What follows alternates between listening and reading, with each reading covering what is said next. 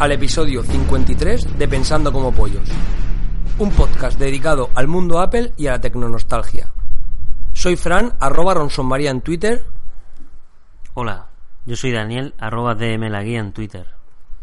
Bueno, Daniel, aquí estamos con la mochila semillena y una sensación parecida a la del chiste de los testigos de Jehová. ¿Eh? Ese que dice, Dindon, ¿quién es? Los testigos de Jehová, pase, pase. Dice, ¿y ahora qué? Dice, no sé, nunca nos habían dejado entrar. pues esto un poco así, ¿no? Es decir, eh, después de máster, trabajo, eh, bueno, una vorágine terrible, hemos tenido descuidar el podcast casi un mes de no poder grabar por fiestas, ahora explicaremos por qué. Y ahora estoy una sensación esta de no hacer nada, que estoy como en ese chiste, ¿no? sé, nunca, nunca he tenido esta sensación de no, de llevar 20 días o 25 sin, sin hacer nada. Y la verdad queremos pedir un poco de disculpas a nuestra audiencia por no haber tenido esa regularidad, pero es que necesitábamos también un descanso, ¿verdad? Bueno, lo normal no es que, que, estemos ahora en pleno agosto grabando. Lo normal hubiera sido grabar a finales de julio y ya hacer el descanso, pero bueno. Eh, para el caso es lo mismo, se ha descansado en julio y se ha grabado en agosto. Sí, lo importante era eso, que bueno, vuestra ración de pensando como pollo la vais a tener, que ya estamos en verano y hay que ver la maravillosa sensación, como digo, está en la playa, en la piscina y por fin el descanso. Bueno, yo a todo esto ya eh, esperando mi, mi época preferida, que es la Navidad, que yo siempre que llega agosto estoy contento porque ya llevamos medio año para la Navidad aunque realmente es en junio, pero bueno, es medio año, pero ya queda poco para la Navidad y para esa esperada estreno, o sea, ese esperado estreno de Jobs, de Steve Jobs, en el que Michael Fassbender, ¿vale? Yo ya he visto el tráiler, me ha parecido así a priori, no me ha gustado mucho la caracterización que han hecho de Steve Jobs de Michael Fassbender, a diferencia de Aston Catcher, que cada vez que lo veo en la tele en, en la serie esa que dan, me recuerda mucho, o me acuerdo mucho de ti, el odio que le tienes, pero sinceramente la caracterización de Jobs en su película a mí me gustó y el tráiler no he visto, no me ha llegado, también es verdad que es un tráiler, no me ha llegado esa caracterización, no sé si tú lo has llegado a ver el tráiler. Bueno, yo, a ver, vamos, he de decir respecto a la caracterización de Aston Kutcher que yo he visto el tráiler como tú, este de Michael Fassbender, y el otro día pues me puse la peli de, de Jobs. De, Empecé a ver la peli y tal. Anda, traidor, ¿has visto la final, la de Aston Catcher? Sí, bueno, porque sabía que tú ibas a hablar de Michael Fassbender y entonces ya, mm, a ver, yo he visto el tráiler de... El tráiler en inglés de la de Aston Catcher, yo lo vi y me pareció... O sea, yo no puedo con Aston Catcher lo que es Aston Catcher en sí, pero luego al verlo en el tráiler eh, vi que el chaval mm, había trabajado la gesticulación de yo, que hace así con las manos y tal, y anda así, y anda así como un poco renqueante. Y, y la pena de verlo en español es que no ves que él también, porque Steve Jobs tenía así un tono, un tono de voz un poco, un poco así agudo, y además una sonoridad. Entonces, eso yo lo veo bastante positivo. He visto la, he empezado a ver la película, pero no, bueno, al final tengo cosas que decir eh, de la película y tal, pero bueno, no me quiero enrollar. El caso es que Fassbender en el tráiler me parece un poco patético porque ni tan siquiera mm, creo que aparece en esos últimos días de Jobs o me estoy confundiendo con Aston Catcher que mm. empieza presentando el iPod, pero bueno, en el tráiler de Fassbender sale el hombre y, bueno, no le ponen ni la barba esa de dos días que llevaba Job en, su etapa de, de, final de Apple, ¿no? Lo cual casi me parece un insulto de lo ridículo que es. Además que tampoco ni siquiera pretenden... O sea, lo que me molesta es que pretenden hacer una peli de Job con un tío que no se le parezca y además ni tan, ni tan siquiera pretenda parecérselo, ¿no? En términos de casting pues me parece que es una vergüenza. Es como decir, cogemos a este que es buen actor, le ponemos unas gafas redondas, un vaquero y un jersey de cuello vuelto negro y a correr. Lo que podríamos hacer cualquiera de nosotros en una fiesta de disfrazita, que lo haríamos bastante mejor. Entonces yo pienso que cosas así pues le pueden valer a mi madre, por ejemplo, que no sabe quién es Steve Jobs y cuando dentro de tres años la pongan en Antena 3 durante la siesta, pues lo verá y, y se lo creerá Además que incluso hay partes del tráiler en la que aparece más joven y también es ridículo porque el tío, o sea, es que no le pegan ni con cola los pelos largos que llevaba Steve Jobs, ¿no? Y bueno, pues yo aquí no voy a ya, o sea, otra cosa ya será un poco entrar a, a, a ver el contenido, ¿no? Que sea más o menos veraz, que esté mejor guionizada y tal ya cuando veamos la la peli porque si en un capítulo hablamos de la de Aston Catcher pues también vamos yo estoy anotando mis cosas para por si llega ese día que comparemos las dos pelis compa- decir por ejemplo la de Aston Catcher la empecé a ver y, y presenta el Apple y de ahí corta y ya sale y ya llega un Cupertino sabes a la sede gigantesca y tal. O sea no, no sale ni o sea ya es millonario no por ejemplo me parecía ahí un salto no lo Bueno, sé. hay que decir que la de Aston Catcher, como todos nuestros oyentes saben, se refiere a la película independiente con menos presupuesto y un poco más indie, y que esta de Fassbender es la, vamos, basada en la biografía oficial y patrocinada por Sony, en fin, todo un presupuesto terrorífico. Yo creo que quizás es una caracterización de Aston Catcher con ese con ese presupuesto hubiera casado más. Ya te digo que faltará ver un poco la trama, parece ser que va a hablar sobre tres momentos muy puntuales de Apple y tal, eh, bueno, no lo sé. Yo, bueno, el Bueno, caso yo siempre recomendar la de Piratas de Silicon Vale, Valley, que, yo tampoco puedo entender la vida de Jobs sin Bill Gates ahí Mm. que se cruzan y en esta de Aston Catcher mm, sale él ya pegándole gritos al teléfono cuando se entera que le ha robado tal, ¿no? Y la La otra pasada. sí que aparece un poco más porque era parte del equipo, ¿no?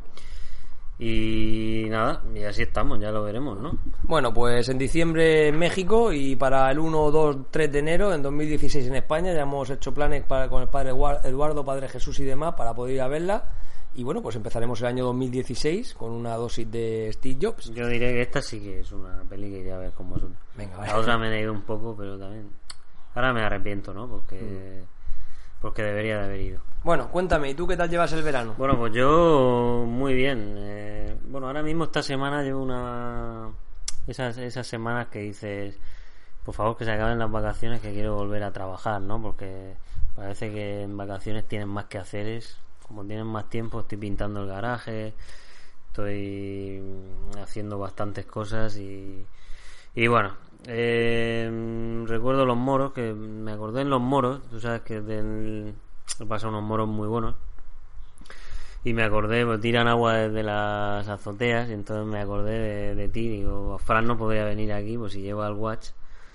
El, aunque el watch sí que es algo resistente al agua. Ayer, aquí ahora mismo tenemos con nosotros un watch que he comprado para hacer un regalo a un, un grupo de amigos, a un amigo. Y la chica ayer eh, porque yo podía haber hecho la acuático. claro yo podía haber hecho la compra directa pero bueno esa gente siempre me dijo quieres que te explique y dije bueno pues explícame Hmm.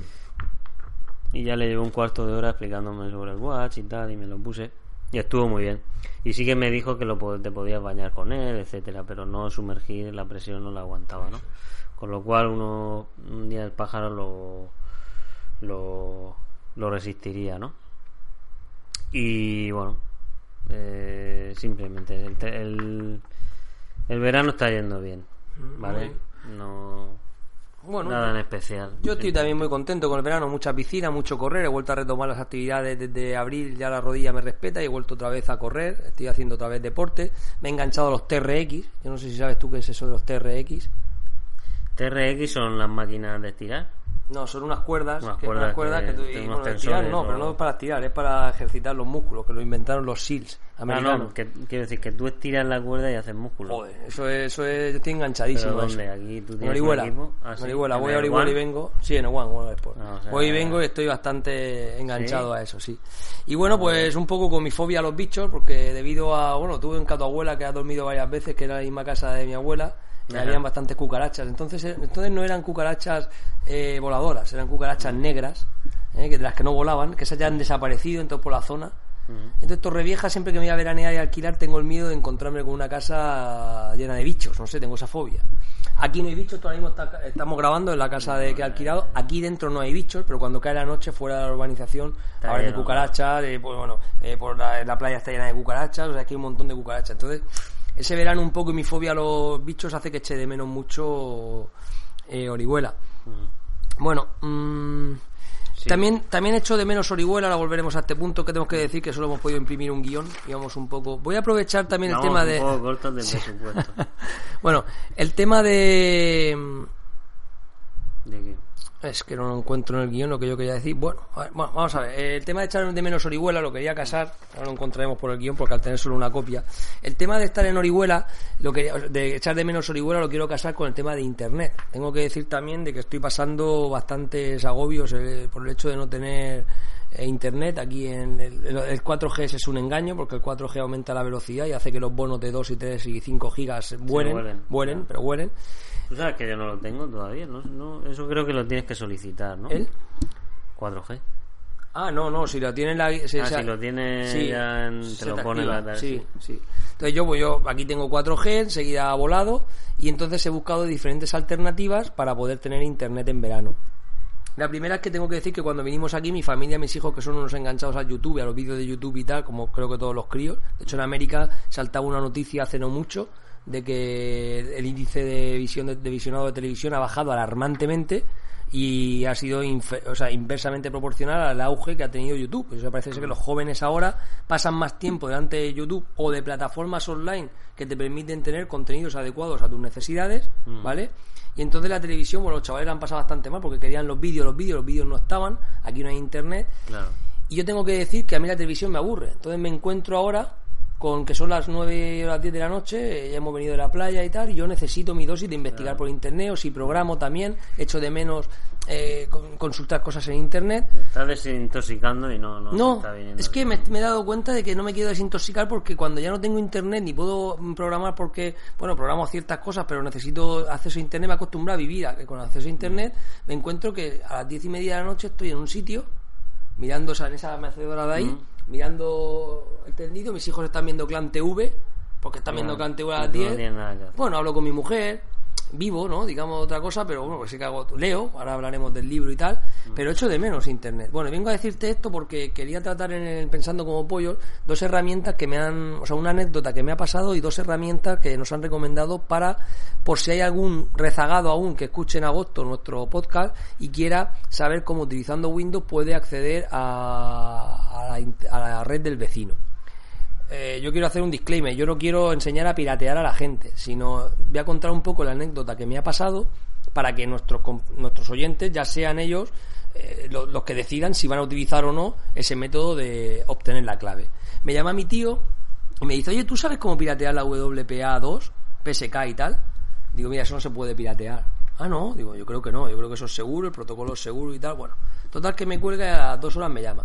Vaya mierda informático, tanto ingeniero, no puede ser. ¿Qué pasa? Sí que se puede piratear. Digo, sí que se puede piratear. Bueno, vamos a ver. Mm, explícame cómo. Total que me da dos programas que van casados que se llama el Dumper y el Jumper. ¿Vale? Lo pondremos en los enlaces del episodio por si hay alguien que se lo quiere descargar. El caso es que... dando información para que la gente me piratee a mí, por No, ejemplo, no, no, no, no, no, no. Estoy dando, estoy dando información de qué es lo que pasa, cómo te pueden trincar el internet para que tú tomes medidas, no para que lo piratees. será descargar unas aplicaciones para detectar la gente que hay conectada. No, detec- no, detectas. tipo fin y cosas No, detectas una, o sea, te bajas una aplicación que lo que yo le dije a mi tío, bueno, pues voy a probarla. Total que me probé y entonces con las con la ADSL que hay en la urbanización me puse a hacer experimentos. Vale, resulta que, que eso programa lo que te hace es detectar las redes que tienen los routers que tienen activado el WPS. El WP, El VPS es más frágil. Claro, todos utilizan un exploit sobre el WPS para acceder a la, a la clave WPA2. O sea, no es fallo del protocolo de seguridad, sino es el fallo del protocolo WPS, no de W- WPA2, ¿vale? Mm. ¿Soluciones a esto? Pues muy sencillo. eh, tienes que meterte al router y Y el desactivar... WPS se utiliza para El- jugar online. No, no, no, pues, no, no. o- Es, es un protocolo de, inter- de conexión que en lugar de pedirte una frase te pide un pin. ¿Vale? Ah. Digamos que es un poco eh, hacer más fácil la conexión a internet para personas que no funcionan. De hecho, no sé si has visto los repetidores estos de señal que se colocan en Pero un pin que es un pin, un, un número. pin, un número, sí. Ah, vale, vale. Entonces lo que se hace es a través de tú no te has dado cuenta tú de, de que los routers llevan un botón de WPS PS, sí, sí, o hay también aparatos que venden que parecen mosquiteras Mm. que se ponen ahí y le das a WPS y se conectan solos. Lo que hacen es un intercambio de pin ¿vale? A nivel de router, entonces no están a nivel de protocolo WPA, sino lo hacen a nivel de dispositivo. Entonces, eh, ¿qué hacen estos programas? Se cuelan entre esa comunicación, obtienen los pin codes con originales del dispositivo y mediante ahí entran y dan una conexión a Internet. Una vez que da la conexión a Internet, en el mismo Windows aparece como eh, la clave encriptada, al darle al botón se te desencripta, ¿vale? Es, es inmediato. Bueno, yo decirte que las que tengo aquí al lado de donde estamos ahora mismo grabando no tengo internet, o sea, no, no, no, no tienen el WPS, sin embargo, dos más para allá, que es mi vecino, que me ha dado la clave wifi, no necesito pirateársela, pero pasa que tengo que andar un poco con el ordenador para allá, me fui y le desactivé al el WPS. Entonces, nuestros oyentes, primero, si quieren estar seguros de que nadie le piratee el internet, que se desactiven el WPS o cualquier eh, botón que diga ESI mode o algo así, o sea, modo mode, fácil claro. o, o cualquier mm, para tonto, pues eso desactívenlo por, porque si no alguien le va a poder hacer un exploit y colarse en el router. Si hay alguien que quiere utilizar eh, la información que estamos dando en este podcast para piratear, ya sabe a lo que se expone. ¿Vale? Y recordando siempre con herramientas como IPScan o IPScanner, el Angry IPScanner o Fin. cualquier o el fin o cualquier herramienta siempre pueden saber cuántas personas hay conectadas o cuántos dispositivos tienen conectados a su wifi. Al hilo de todo esto, como no tenía internet y tenía que hacer unos trabajos, Arancha me dijo que fuera a la biblioteca de municipal, de aquí de, de Torrevieja. Total que me bajara a la biblioteca y le pedí a la mujer eh, la clave wifi. Y me dijo, no, no, aquí está abierta. Eh, a día de hoy, nuestros oyentes tienen que saber que tener una red abierta implica que me, Se puedan colar en tu pero se- no, no, no, claro, exactamente. Eh, Claro, personas que están conectados a una, a una internet abierta, a una wifi abierta, como tú tienes programas que te descubren la contraseña del Facebook, la Ah. pues está sin cifrar, ¿vale? Vamos, hay que llevar mucho cuidado con eso. Yo se lo hice a ver a la mujer, la mujer me dijo que no le importaba, que ella era bibliotecaria, no era informática. me dijo que puse una reclamación y yo en voz alta dije, bueno, que sepan bueno, ella no, ella no, ella no es. A ver, la maldad puede venir por otro usuario. No, no- Exactamente. no es por el. Ah, yo no lo sé, si la mujer tiene instalado un programa, si la mujer sabe más de lo que debe. Ah, vale. Pero es que no es problema de la mujer, será Bueno, problema de su jefe. Bueno, o- allí estaba la mujer, yo le reclamé a ella. Es más, la Pero- mujer me pero dijo. tú la acusaste de a ella No. de usted puede. Sí, eso sí, claro, se lo Claro. dije. Entonces la gente empezó a mirarme, yo elevé la voz, acaso hecho, y la gente empezó a mirarme un poco lo que estaba pasando. Y me dice la mujer, no te preocupes que tengo un Linux. Digo, ¿qué me está contando de Linux? Una historia. O sea, Hay un, yo vi, yo vi en Comando Actualidad, no sé qué, la facilidad que Mm. Chema era Alonso, ¿te acuerdas? Que salió Chema Alonso, el del gorrito, el hacker, que lo estuvo explicando. Sí, sí. no sé, vi, vi que ponían en la universidad un anuncio de wifi gratis, tal, no sé qué. Y entonces las chicas se metían a esa página web tal y tenían wifi, pero al momento que se echaban unas fotos y no sé Lo qué, el tío, el tío se pone, mira, aquí tengo las fotos, y además en tiempo real, Sí, ¿eh? sí, sí, sí, Saben lo que estás haciendo con el móvil claro. en tiempo real y todo eso. Total, yo eso se lo dije a todas las personas que estaban allí de pie. Eh, o sea, se levantaron gente ahí de pie y tal. Y yo, claro, yo se lo dije y bueno, dejé discutiendo ahí. Se montó la mundial y ya no puedo bajar más a la biblioteca porque no voy a meterme en una wifi que esté sin, sin encriptar. ¿Vale? Claro. Sea No que cuando veamos wifi que te den una contraseña, ¿no? Eh, siempre, siempre recomendamos a nuestros oyentes que cuando te pidan una wifi, tú siempre. O eh, te ofrezcan una wifi. Sí, tú pidas una wifi te Ah, ofrezcan una wifi, siempre eh, que, que esté encriptada. O sea, que huyan de wifis abiertas, de centros comerciales y demás, porque puede haber alguien malicioso. De man on the middle, se llama la. eh, in the middle, man, man in the middle. Son ataques, man in the middle, hombre en medio, que se pone en medio, escucha las conversaciones y te hace auténticas eh, trajinerías. En fin, yo simplemente decirte eso, que. Que, Eso es. que la Bueno, gente tenga cuidado. ¿Y tú, tú has tratado alguna vez? ¿Tú, o sea, si tú ahora mismo mm, tuvieras que vivir desconectado varios días, ¿cómo lo vives? Pues. A ver, yo lo he pasado cuando he ido a Inglaterra antes de que mi suegra y tal tuviera internet en casa y todo eso. Y. Hombre, se lleva un poco el sufrimiento, pero por si te quieren decir algo. Al final, el razonamiento es el siguiente: no tienes WhatsApp, pero si alguien te quiere decir algo importante, realmente te llamará. Tienes la sensación de que te estás perdiendo algo importante, pero en plan de contenidos y tal, no lo echo tanto de menos. Porque tú consumes más otras cosas más que porque son vacaciones, entonces mm, recurres a otras cosas. Yo para hacer lo que hago en mi día a día, que es ver el marca en internet, el- ¿sabes? Leer las revistas especializadas en Apple y tal, pues en mis vacaciones me gusta leer otras cosas. Muy bien, otras pues nada. Dejamos a nuestros oyentes que nos comenten, nuestros oyentes por Twitter y demás, a ver ellos cómo llevan la desconexión de... Pero claro, lo tuyo es una desconexión forzada y de un mes que te vienes aquí. Yo no me puedo poner en tu pellejo. A mí lo que me pasa son cosas más puntuales de ciertos días, una semana, incluso... Es que no es vicio, es para trabajar. Lo necesito muchas veces para trabajar. Ya, vale, sí, sí, sí. No. es... que, oye, a ver, a día de hoy es preferible tener internet a tener televisión, aire acondicionado, cualquier cosa. De verdad, ¿eh?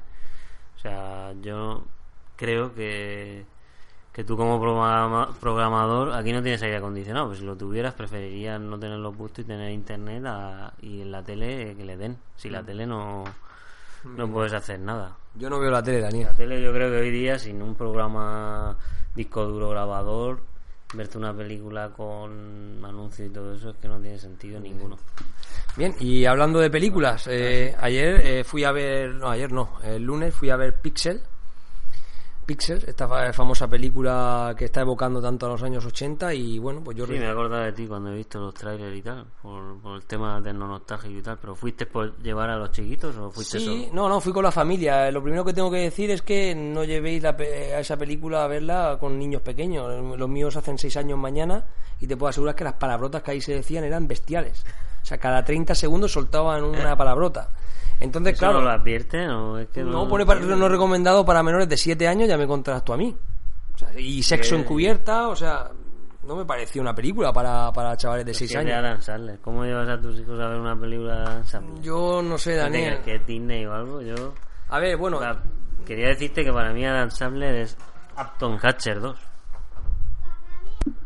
Upton Catcher 2, Daniel, ¿cómo es eso?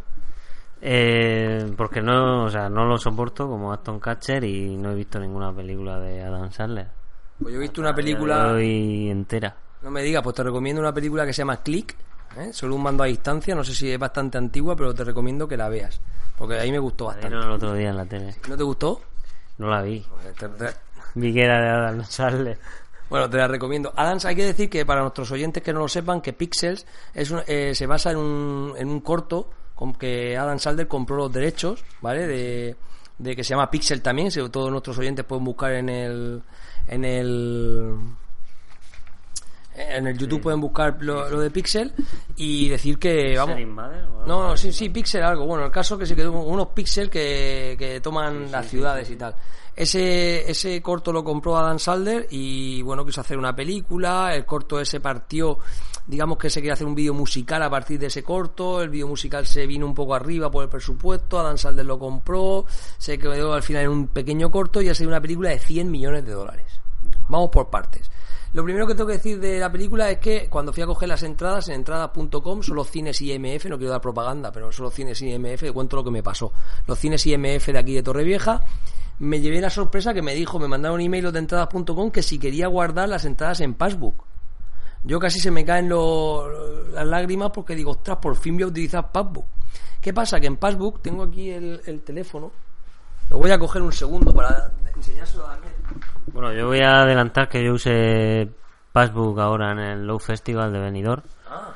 Que te, te cogías la entrada y te la ponías ahí en el Passbook. O sea que yo también por primera vez lo he utilizado. Lleva como un como un código QR y lo pasas por la máquina. Claro, ¿qué pasó? Que, yo leí las instrucciones porque yo iba un poco mal, ¿no? Lo primero que, que fui un poco en tensión porque me quedado un 20% de batería y digo, como se vaya esto, me a ver a que vamos a liar. Pero bueno, el caso es que cuando llegué allí eh, ponía en las instrucciones, tal y como tú dices, que te funcionaba como, como y, con un, y que un hombre con un lector o mujer con un lector, un operario, te escanearía. Claro, cuando yo estaba en la cola de entrar al cine, vi un hombre de unos 60 años con bigote y ya me vino un poco el temor, ¿no? De decir, este hombre sabrá lo que tiene que hacer con la entrada. Y yo iba con el móvil un poco temeroso y me dijo, ah, la llevas en el móvil. Y sacó el tío un lector de códigos gigante, le pegó cuatro lectorazos a, las entradas y entramos al cine. Realmente alucinado, realmente rápido y realmente contento por las colas que habían fuera sacando las entradas. Y yo un día antes, por eso sí, tuve que pagar tres euros, que merece la pena pagarlo por no por no hacer las colas y siendo el día del espectador llevar a mi familia al cine con palomitas me salió por más de 30 euros. Yo le dije a mi mujer, mira, si eso... Es un lujo, es un lujo, un, artículo de lujo ir al cine. Yo le dije, si el día del espectador me he gastado más de 30 euros, el día que saquen Pixel en edición especial, con las notas de tal, con los documentales, con todo lo que sea, me compro la edición especial y prorrateo una tele de plasma de 70 pulgadas o un proyector de 70 pulgadas que me amplía 90 pulgadas y aún salgo ganando. O sea, es decir, ir al cine es caro. Yo no sé lo que opinas tú, pero es bastante caro. Sí, ya he dicho lo que me parece. Y bueno, la película, pues deciros que a mí me encantó, ¿vale? Es una película que me evocó mucha nostalgia o tecnonostalgia, pero también es que, joder, es que está muy bien hecho, Un poco cazafantasmas. no, ¿no? no, no, no, no, no, por Dios, no, no. Me pareció pues una americanada con muchos fallos, pero bueno, una, una, una película para disfrutarla, comprarte un bol de, de palomitas y verlo bien hecha. Está 100 millones de dólares el presupuesto. 100 millones de dólares. Está en unos efectos especiales brutal. La lucha contra el centípede está hecho en tres dimensiones descomunal. El Donkey Kong, la batalla final, es el juego de Donkey Kong con ellos. Ahí está recreado de una manera maravillosa. Y bueno, en cuanto a efectos especiales y parangón, personajes pues, de todo tipo. Frogger, Paperboy, todo Ahora lo... mucho spoiler. Joder. No, no, no, no es spoiler, yo no estoy haciendo spoiler, estoy hablando de, de- de cosas bastante generales. Eh, cosas malas que veo, bueno, pues sobre todo lo que menos me gustó fue la elección de algunos videojuegos, ¿vale? Porque yo no sé si tú que has jugado pequeño sabes lo que es el centípede. No. ¿No has jugado alguna vez al centípede?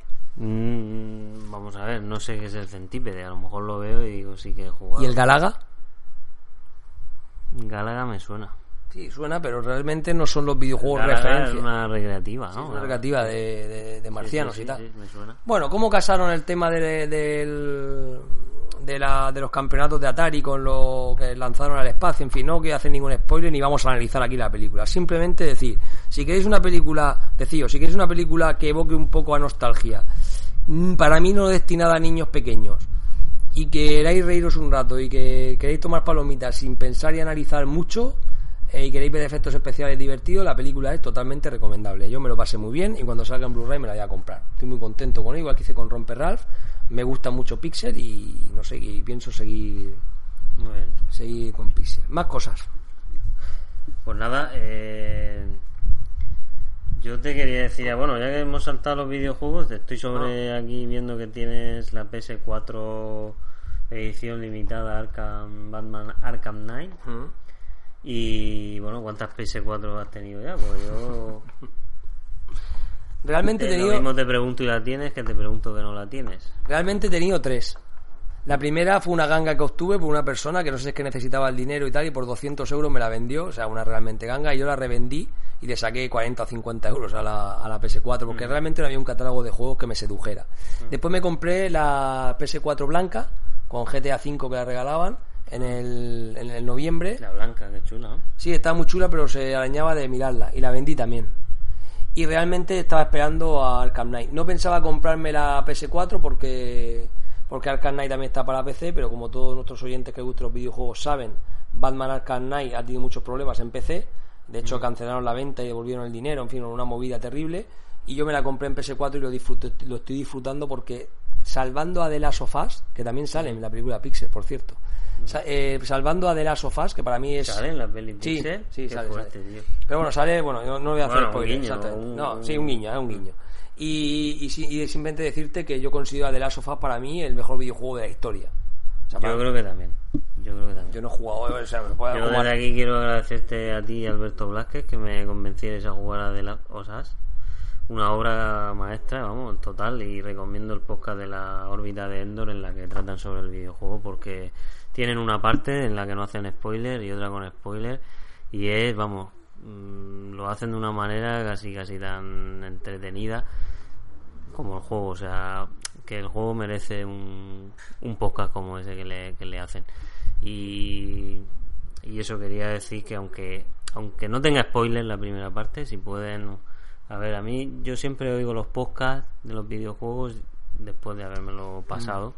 Y pasarme el de la sofá fue una experiencia única, maravillosa Inolvidable. e inolvidable. Y sí. me parece, bueno, increíble. Me Pues, sentimientos muy fuertes. pues decirte que después de The Last of Us, para mí Batman, Batman Arkham Knight es de largo el mejor videojuego que he jugado en mi vida. O sea, a mí el universo Batman me encanta, me enamora y yo creo que si Christopher Nolan no hubiera dejado de hacer películas de Batman como ha hecho y hubiera dejado la puerta abierta a una cuarta película con el enemigo, el espantapájaros, tal cual está en el juego, es una gozada. Yo llevo más de 30 horas ya echar y te aseguro que es un juego, vamos, inolvidable, impresionante. Estoy disfrutando manejando el, Bat- el Batmóvil por todo Gotham. Todos los enemigos salen todos. el Joker, el espantapájaros, el, el luciérnaga. de Batman, ¿no? Buah, sí, sí, yo me encanta, me encanta. A mí Batman me encanta. Y lo estoy disfrutando, uf, te digo, llevo más de 30 horas jugadas. Joder. Me está pareciendo una obra sublime y maestra. Mm. Un poco repetitivo el tema del Batmóvil, pero bueno, estos son pocas de videojuegos, simplemente comentar, comentar eso. Pues también quería decirte que no te veo con el Watch. Ah. Ahora que... Y el otro día fue Joseph a la oficina Sí, y lo vi con su watch y tal y, y la verdad es que me, me, me, me llamó la atención en su muñeca y me di cuenta que era un watch es un es un es Un un, es un reloj bastante llamativo así en la muñeca y tal a mi compañero le hemos comprado el de aluminio negro el, que Sport. me gusta el Sport negro con aluminio negro que es, me, me, a mí no me gustó. bastante es el del Padre Jesús ¿no? Sí, sí. Mm, Está chulísimo. Y le pregunté por por tu watch y me dijo que tenías un Garmin. ¿Eso qué es? Cuéntame. Bueno, el caso, a ver, el caso que yo estuve, bueno, como todo he dicho al principio del podcast, he vuelto a retomar mis actividades de, de, vamos, de, de deporte y bueno, pues no te lo vas a creer, pero es que ya, vamos, ya no tengo el reloj y te voy a contar por qué. Mira, para mí lo más importante, para empezar, es el tema del deporte. Yo soy una persona que sale a correr siempre, como tú bien sabes, y ahora que estoy bien de la rodilla, he vuelto a retomar mi actividad, hago mucho, mucho running. Y bueno, pues yo ya me cuesta sacarme el móvil con los cascos, con la cinta que va unida al móvil para contar las pulsaciones, como para también tener que llevarme el reloj, porque el reloj sin el móvil no me vale, no lleva GPS y entonces no puede, no me va, no me funciona. Si no me llevo el reloj, ya tengo que tener mm, Tienes que tener claro, es lo que me contaba ayer la Sí. chica, que, que tenía razón. Es decir, si tú haces una ruta un día con el móvil y sabes que son 5,4 kilómetros, le pones ahí, no, no, en el reloj, si no quieres llevar el móvil, le pones 5,4 kilómetros ¿no? y sales. y sale, Y sale y te dice el tiempo en que lo has hecho, pero claro, no te dará promedios, ni velocidades, ni nada. ¿No? Es un poco Yo ya te digo que, eso. yo ya ¿no? te digo que, que es, para mí fue un problema, Claro. ¿vale? Siguiente problema, te vas a, no te vas a, acuático.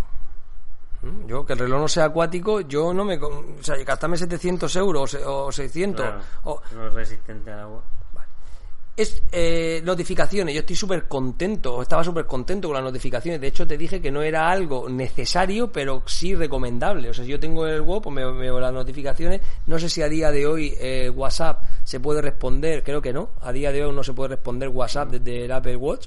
Cosa que me parece increíble porque pese a que han habido 23.000 plataformas que han intentado eh, quitar el WhatsApp, WhatsApp sigue siendo el... el- Sí, la chica a mí me, ponía, me hablaba mucho de complemento de moda. Me lo dijo dos o tres veces y dije, "Ah, ya, ya sé por dónde ¿Dónde van van? estos. Claro. Van un poco de tener en la pulsera lo último de Apple, tal, pero... O sea, perdón, en la pulsera, en la muñeca. ¿Te acuerdas del análisis? Y no tanto como... Y yo le decía a la chica, bueno, yo me espero al 2 que seguro que le ponéis GPS. No sé, porque eso supone hacerlo más grande, tal, no sé qué, digo, pero bueno. Luego otra cosa... ¿Cuánto van a mm, aguantar claro. sin un teléfono? ¿Te parece, te, te recuerdas el análisis que decía el padre Eduardo del Apple Watch cuando salió, cuando hablaba un poco de que él eh, lo veía como un complemento y que las Mm, correas y por ahí, por ahí, anda, moda, por ahí andan los tíos. Eduardo ahí acertó. Y luego también decirte que, claro, eh, que, que encima yo voy escuchando podcast. Si yo voy escuchando podcast, te necesito el móvil al lado, pero no puedo almacenar podcast en el, en el... Claro, mi móvil tiene 128 gigas y, y el reloj tiene dos. Entonces yo no puedo almacenar ahí todos los podcasts que yo tengo. Entonces encima no puedo tampoco ir y, el- y tiene, tengo que llevar también unos cascos Bluetooth. No me puedo no me puedo llevar, o sea, no, en fin, que Que bueno, que, que no tiene watch. Mira, yo sí, yo de momento yo me vi mucho ridículo tener otro otro gadget más para correr. No tengo el Garmin aún, pero viendo el de tu hermano es el que me voy a comprar. Me voy a comprar el Fénix, pero el de la correa roja que me gusta un montón. ¿Por qué? Porque lleva notificaciones, lleva GPS, es acuático, entonces yo creo que para Eso la- sí que es un reloj que te olvidas del móvil. pero para, para correr, o sea, ¿no? para deportista. Yo me- no me considero un deportista de élite, pero me gusta el deporte y quiero ir con mi Pero eso además sí que es una seña de identidad. Fíjate, cuando se lo veo a mi, a mi hermano en la muñeca, yo sé que sí que es una seña de identidad de que otro nadador o otro corredor que le dirá, oye, este lleva un Garmin, este Garmin, este tío corre, nada... ¿No? Porque ya No. se no es como un... Sí, sí. Como Total. si te ven como Sí, con sí. las zapatillas profesionales o la super pala de pádel. Total- totalmente de acuerdo. Bueno, Daniel, Pues y nada. por último, decirte ya, esto vaya introducción, casi media hora nos hemos ido, llevamos tiempo sin, sin grabar. Bueno, el caso que eh, decirte que me he instalado Windows 10 en la Surface con la wifi del vecino, como te he dicho. Y bueno, lo que te he dicho, el problema de tener wifi o no, ya lo tenemos saldado. Y por último, decirte que bueno, pues la gente habla mucho de Apple, habla mucho del iPhone, lo critica mucho, se abre un abanico casi infinito de, de teléfonos Android como BQ, Sony, LG, Xiaomi. Xiaomi decían que era un poco el sustituto de iPhone en China, que eso era una bomba porque por cuatro perras, bueno, cuatro perras. Los teléfonos son también caros, 300 y pico euros, son teléfonos caros. Decirte que Xiaomi, el Xiaomi de mi cuñado que le costó 350 euros, ahora tiene un problema que si él no cuelga, si él no cuelga, eh, o sea, si no le cuelgan cuando llaman, el teléfono tiene que quitar la batería para poder hacer la llamada. La pantalla se queda en negro. Mm, ¿Te crees tú que se ha podido poner en contacto con alguien de China por el tema de Xiaomi o en definitiva, servicio técnico, software, tiendas, aplicaciones, mm, no tiene parangón. Te va a tener un iPhone, está muy fácil, tú tienes- te vas a la, a la nueva condomina y la garantía la tienes ahí. Tener un LG, un Sony, voy a salvar BQ por el tema de la garantía, o un Xiaomi, bueno, pues tienes un problema. Cuando se te rompe no tiene no tienes una solución tan sencilla. Bueno, pues eh, cuéntanos un poquito que vamos a hablar hoy. Vamos a hablar un poco de qué, de Apple y de qué más. Eh, bueno, vamos a hablar un poco de rumorología, del, del Apple Music, de... Yo hablando ahora lo que tú dices de los móviles, estuve con un cliente hace poco y que se iba a comprar el Samsung Edge, S6 Edge, y quería hacer un poco una comparativa con los iPhone 6 y iPhone 6 Plus para que un poco la gente pudiera ver. Y En la parte de tecnonostalgia, en la parte de tecnología, pues estaremos con San Juan, Juan Carlos de, de Arcade y RetroWorks y con Fran Gallego de Retroconsolas y la CPC Telera. Y bueno, presionaremos también un poco a Apple con pues vamos, un programa pensando como pollos en estado puro y duro.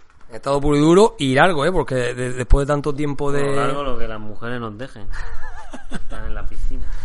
Vale, pues nada, empezamos con, con Apple, ¿vale? Con la sección Apple, con Apple Today. Nada, bueno, pues eh, yo el otro día reflexionábamos hace, en, un- en- hace muy pocos episodios, uno o dos episodios, hablábamos de, de, de esa aparición de Apple TV, ¿no? Como una antesala de una nueva consola. Y es que el otro día escuchaba a nuestro compañero Diego Freniche en We Developers, ese podcast sobre desarrollo de software que tanto recomiendo, os recomendamos a nuestra ayuda, a nuestra audiencia, perdón, le, lo escuchábamos defender la llegada de una especie de plataforma de juegos a un posible Apple TV, ¿no? Una consola o algo parecido. La verdad es que ya lo habíamos hablado, como he dicho en, en episodios anteriores. Y claro, la aparición del Game Kit, mm, potenciar el Game Maker y muchas referencias a la potencia de los 3D de los, de los dispositivos iOS, pues avisábamos o atisbábamos de que, de que pudiera eh, convertirse el Apple TV en una antesala de una consola de juego máxime cuando compañías como la gigante Nintendo o Sega o Capcom y, de- y el propio Konami incluso eh, hace muchos juegos para, para móvil y incluso la Nintendo va a hacer va a hacer juegos para móvil. No sé mm, Diego Freniche decía que él veía muchos componentes software vale como he dicho que podían atisbar a que el próximo Apple TV en la próxima Keynote que por cierto parece ser que va a estar entre el 7 o el 9 de septiembre no sabemos muy bien cuándo parece que se se barajan esas dos fechas. Bueno parece que ser que pueda puede haber una rumorología de que Apple TV se pueda convertir en una especie de antesala de una nueva consola o que se va a meter un poco en los videojuegos. Lo llevamos diciendo tres años en el podcast. No sé si acertaremos o no, pero ahí está. Bien, el iPad Pro, bueno, pues ha empezado ya a filtrar demasiada información sobre lo que es el, iPad Pro.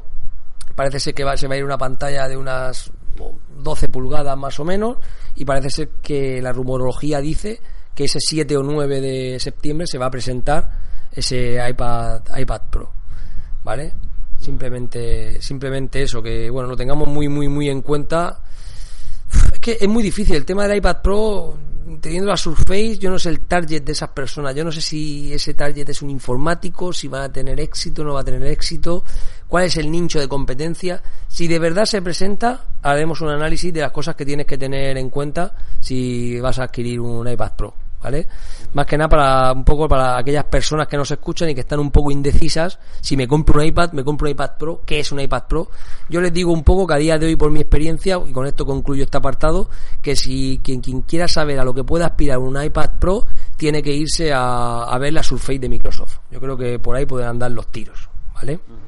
Muy bien, pues tampoco podemos pasar por alto que en la, tras la última actualización de iOS ha aparecido el, la aplicación Apple Music en los dispositivos y tú la has trasteado, tú, Fran? Sí, la tengo, sí. De hecho, la primera histeria que la gente tuvimos fue, oiga, esto de- va a pasar como Amazon Premium, es decir, cuando pasen los tres meses voy a poder desconectarme o me van a cobrar ya directamente un poco de histeria con eso, ¿no? Sí, sí. Efectivamente, esa suscripción gratuita de tres meses, pues la puedes, a través de los ajustes del teléfono y tal, la puedes Desactivar. desactivar, ¿no? Entonces, bueno, a, a priori se te pone y, y bueno, ves que, ves que tiene cuatro apartados, ¿no? Para ti, eh, que es lo nuevo, una radio y un apartado que le llaman Connect, ¿vale? Eh, para ti, bueno, no voy a profundizar. Eh, luego te advierten de que es lo nuevo, ¿no? Te avisan o te, te ponen tal. Eh, para ti es que te van, en base a lo que tú escuches y tal, y a tus librerías te van te van sugiriendo Recomendando. y recomendando y tal. Esto, esto Daniel, no, no viene un poco a colación de lo que estuvimos hablando hace dos episodios, un episodio de la privacidad. Es decir, ¿por qué tienen que sugerirme cosas? Que es un poco lo de la televisión, ¿no? Que estuvimos hablando. Efectivamente, eh, ese es el doble filo de hacer cosas por ti y para ti, ¿no? Que las personas, las compañías se, se empecinan en recomendarte, en asesorarte, en hacerte listas y te sugieren que lo que lo hacen por un experto y tal, ¿no? Entonces, personalmente a mí es algo que no me gusta. Eh, en cuanto a que también parece encaminado a, a que ellos vienen cada vez a saber más de ti, ¿no? Y se meten en ese espacio que todos tenemos. Y yo siempre pongo el ejemplo que es como si fueras a una tienda física, ¿no? Y estuvieras dentro de la tienda y tuvieras al, al pesado de- del, del, Dependiente. del dependiente, eh, pues mira, y te siguiera esto es lo nuevo, esto es tal, este es nuestro experto, aquí te va a decir. Eh, cuando la gente también tenemos ese pequeño ego de, de descubrir y de que nos parece que lo que ya sabemos es bueno y tal. Y que, bueno, al final esa pesadez, parece que la aplicación tiene tres cosas para eso y al final tú dices, déjame tranquilo, ¿no? Que descubra yo por mí mismo, me entere lo que me apetezca y tal, ¿no? Bueno, con tanta, con esas cosas al final, entre el que no sabe inglés y el que, sí, sí, y el que quiere la sencillez, la sencillez esa que predicaba Steve Jobs, que al final hacen un poquito cosas que, que yo vuelvo a repetir, un amigo mío me dijo, Steve Jobs era un genio porque hacía cosas que solo entiende él, por ejemplo, manejarse con el iPhoto o, o el iTunes, yo cada vez que conecto al iTunes tengo miedo a ver si me va si me va A borrarlo todo. a borrarlo todo. La última vez que lo hice para meterme una librería personal yo en el en el My Music, yo so- solo me apareció un cartel, ponía empezar de, de nuevo, o sea, quiere configurar este móvil como nuevo, o sea, ¿a qué te refieres? Que lo he enchufado por primera vez en mi en este Mac nuevo o que me lo vas a formatear entero y, va a ser un móvil nuevo, ¿no? Al final, fíjate, le di a la autodestrucción y no pasó nada, pero bueno. Con lo cual no es realmente tan sencillo, ¿no? Hay gente que a la que le han cambiado las portadas de discos, han tenido problemas con los, con las listas, agregar canción y tal. Yo no lo he probado a fondo. mm, claro, uno parece que está con Spotify, ¿no? Y esa sencillez de Spotify siempre es la que gana. No voy a jugar a Apple Music porque también han resuelto problemas. Es algo como que mm, Apple siempre se mete muy a lo grande y al final eh, le pasó con mapas, no, no, no acaba todo de estar fino hasta que los usuarios pasan. Te voy a resumir esto. Yo te he dicho siempre que cada vez que algo te dan gratis, que no te están dando nada gratis, que tú eres el producto. Entonces, a ti, esos tres meses que la gente dice, que Apple te ha dado tres meses. No, no, mire usted, que Apple le ha dejado tres meses para pulir todos los problemas que tengan, para que el servicio sea fiable y a los tres meses tengas un servicio como Dios manda, ¿vale? A un precio realmente competitivo. Hay que decir que sí que es el que más contenido musical tiene. Evidentemente, ya, ya sabes a lo que van. Eso ya lo hemos comentado. 3 millones y no sé cuántas canciones. Vale, pues eso era, que los oyentes lo prueben. Muy bien. Pues nada, yo veo, veía una noticia que tiene que estar por aquí una hoja que se nos está volando porque con el calor que hace aquí no, no- no lo podéis ni imaginar. Bueno, el caso que aquí hay una noticia que Daniel tenía puesto en el en el en el guion y decía que hacía poco, o sea que bueno, que Apple estaba un poco o tenías indicios de que o sospechas de que Apple iba a ir a por el iCar, ¿no? O, Sí. o el coche el coche este de aquí está. Sí, el coche que parece que Apple va por el coche, ¿no? En la rumorología. Buen pasado. Bueno, el caso es que eh, de- de- o sea, dentro de esta rumorología que tú hablabas, de que la Keynote que pintaba para el 9, aunque se anunciaba para el 7, pues hablaban de un iPhone 6C, ¿vale? Con una batería menos duradera. Yo no sé el éxito, viendo el éxito del 5C, si es necesario un 6C. Eh, creo que no fue un, un móvil low cost. Estamos viendo aquí una gráfica de evolución de ventas y si te das cuenta, eh, la venta del 5C con el 5S incluido no es tan superior como la del 6 o 6 Plus. Es decir, creo que ese teléfono low cost no llegó a ser un teléfono low cost y se ha quedado ahí un poco en tierra de nadie, que eh, a mí no me parece que haya sido un éxito el tema de- del 5C. Mm, Bueno, yo, yo abogo más por un móvil un poco más exclusivo, S6S o, o S6S Plus, pero no sé si, el- el, con el éxito que ha habido del 5C, realmente el 6C es necesario. Parece ser que según la última rumorología, ese 6C iría a marzo o abril porque han tenido algún problema en su fabricación, ¿vale? Ese, ese, ese 6C sería como una especie de iPhone 5S, ¿vale? En procesador, en fin, no lo tienen muy claro y hay un tema ahí candente que no sé si se solucionará para dar soporte a esos móviles para marzo o abril del otro año. Dice la rumorología.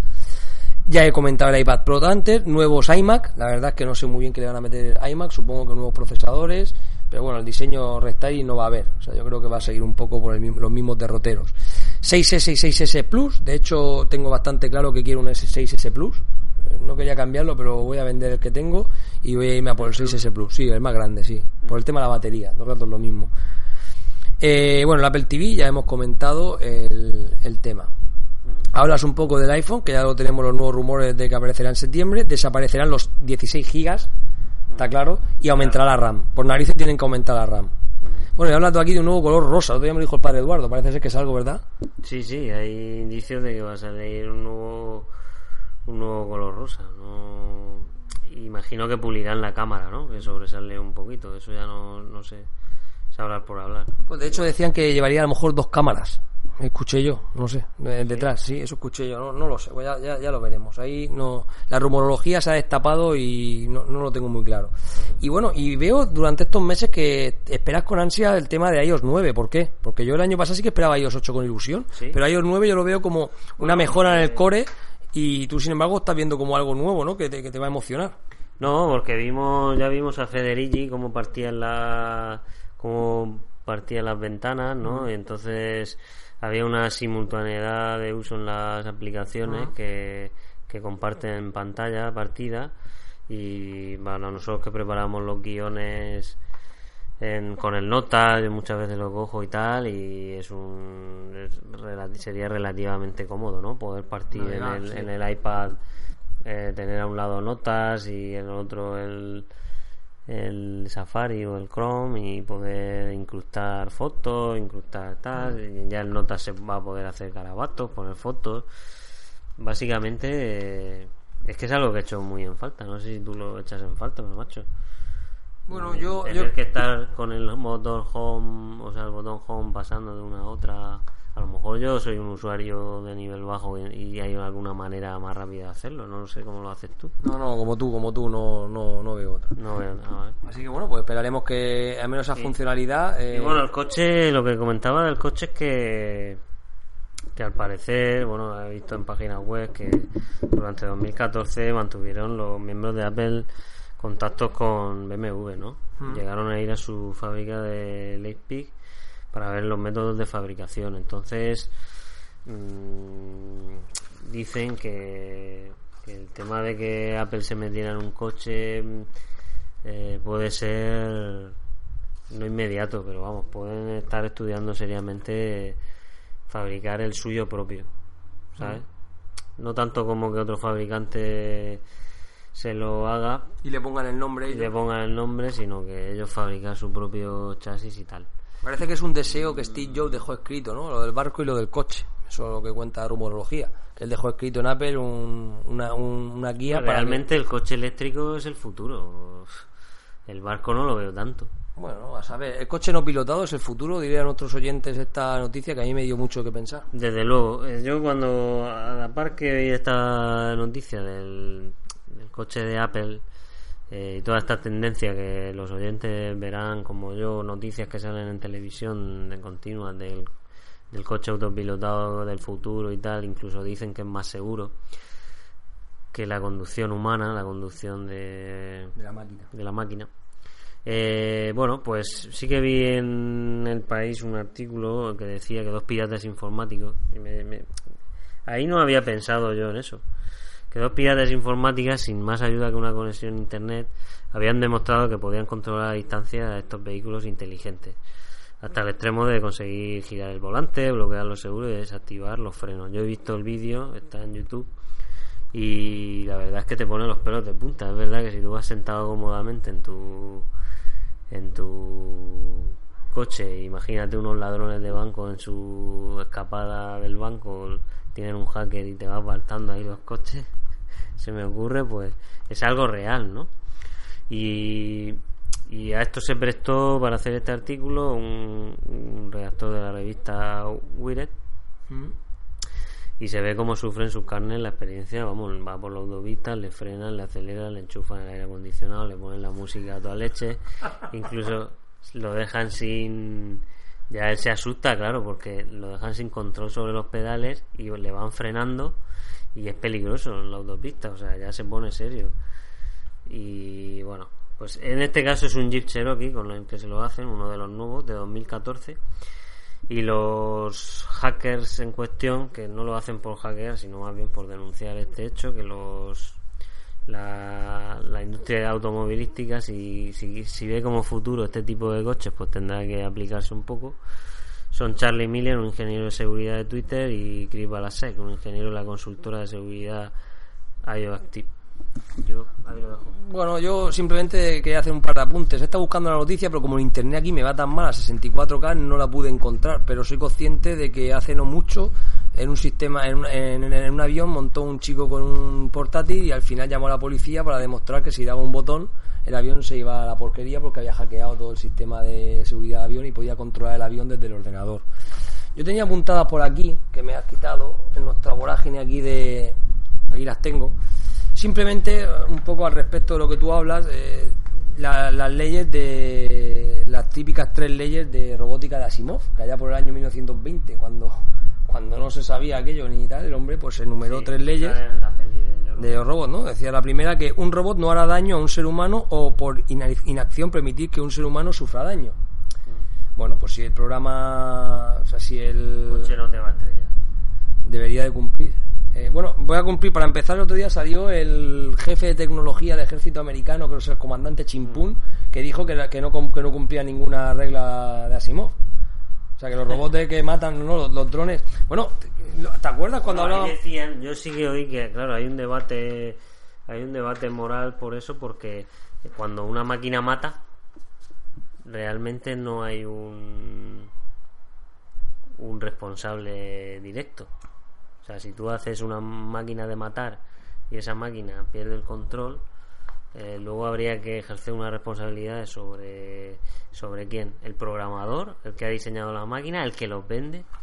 Hombre, a ver, eh, yo, yo te, te recuerdo la, la noticia que, que dijimos en el, en el pasado episodio cuando hablábamos de que un dron que iba dando vueltas por cargado de misiles que iba dando vueltas por ahí por Irak, pues se hizo un selfie un secuestrador con la cabeza de no sé quién y automáticamente el dron eh, le, le lanzó un misil porque ya sabía las coordenadas donde estaba, entonces fue pum pum, reacción, reacción, y murió, ¿no? Entonces un poquito, eh, ¿qué pasaría si los terroristas, ¿no? Cogen el control de ese dron y dan la vuelta entonces los que te bombardean eres a ti.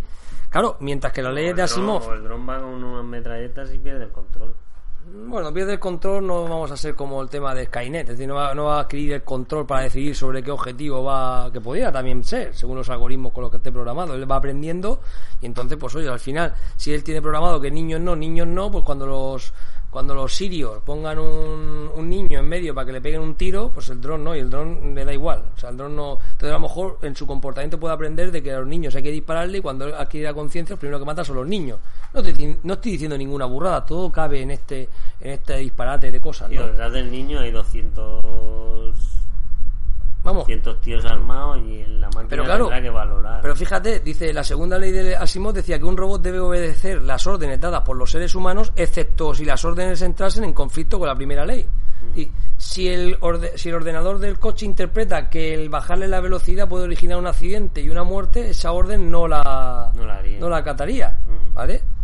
Pero ya te digo que salió el jefe de la, de la tecnología diciendo que, por supuesto, no, Aún hay una tercera, ¿no? Sí, que la tengo por aquí.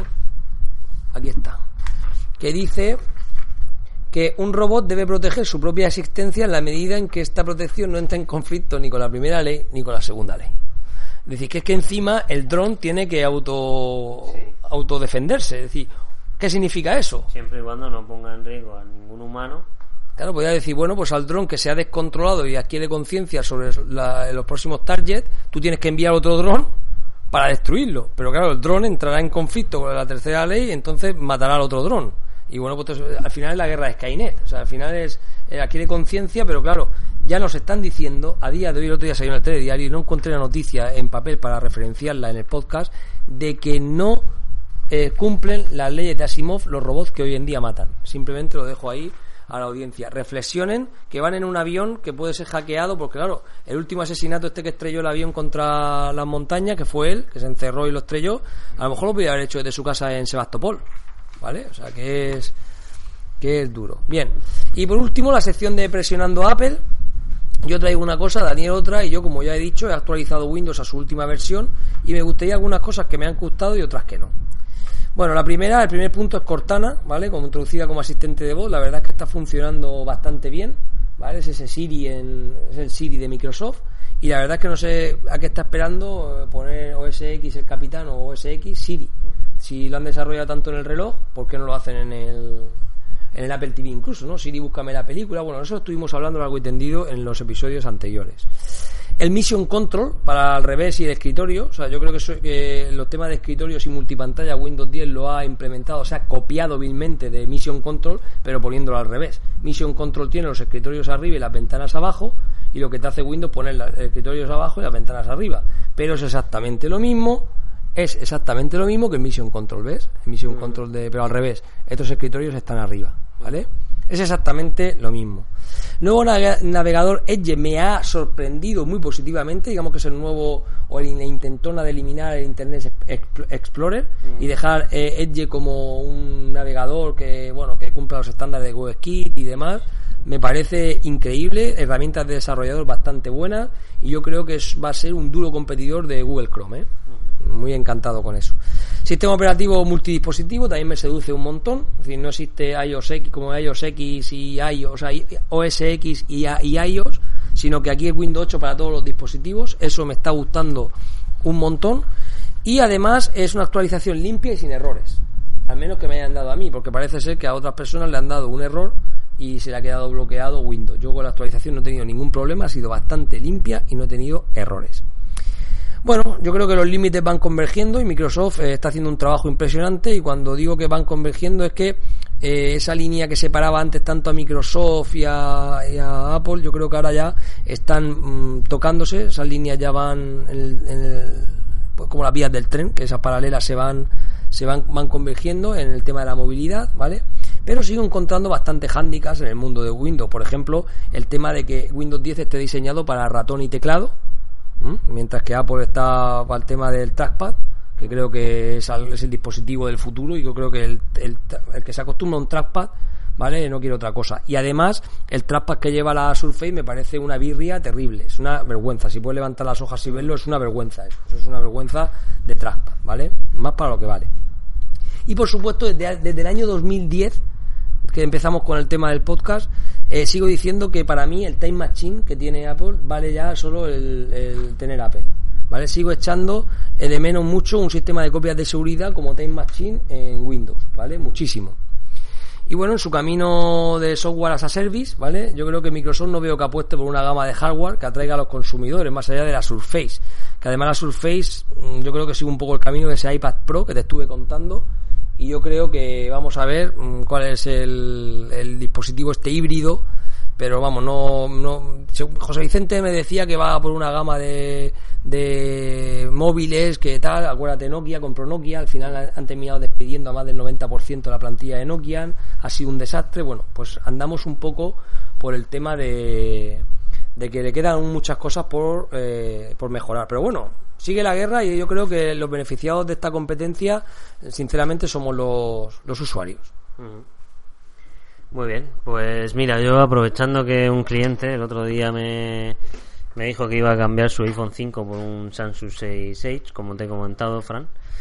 Eh, voy a hacer para los oyentes una pequeña comparativa. Ya no con, ya no entraré en el iPhone 5, sino con el iPhone 6 y voy a sacar unas conclusiones partiendo de unas tablas comparativas que, que obtuve de la página web Gizmodo. Vamos a ver, en cuanto a características, NFC tienen todos, dando el iPhone 6, el iPhone 6 Plus, Galaxy 6 y Galaxy 6. Lector biométrico tienen todos, 4G eh, tienen todos. La cámara principal, aquí sí que flaquean los iPhone.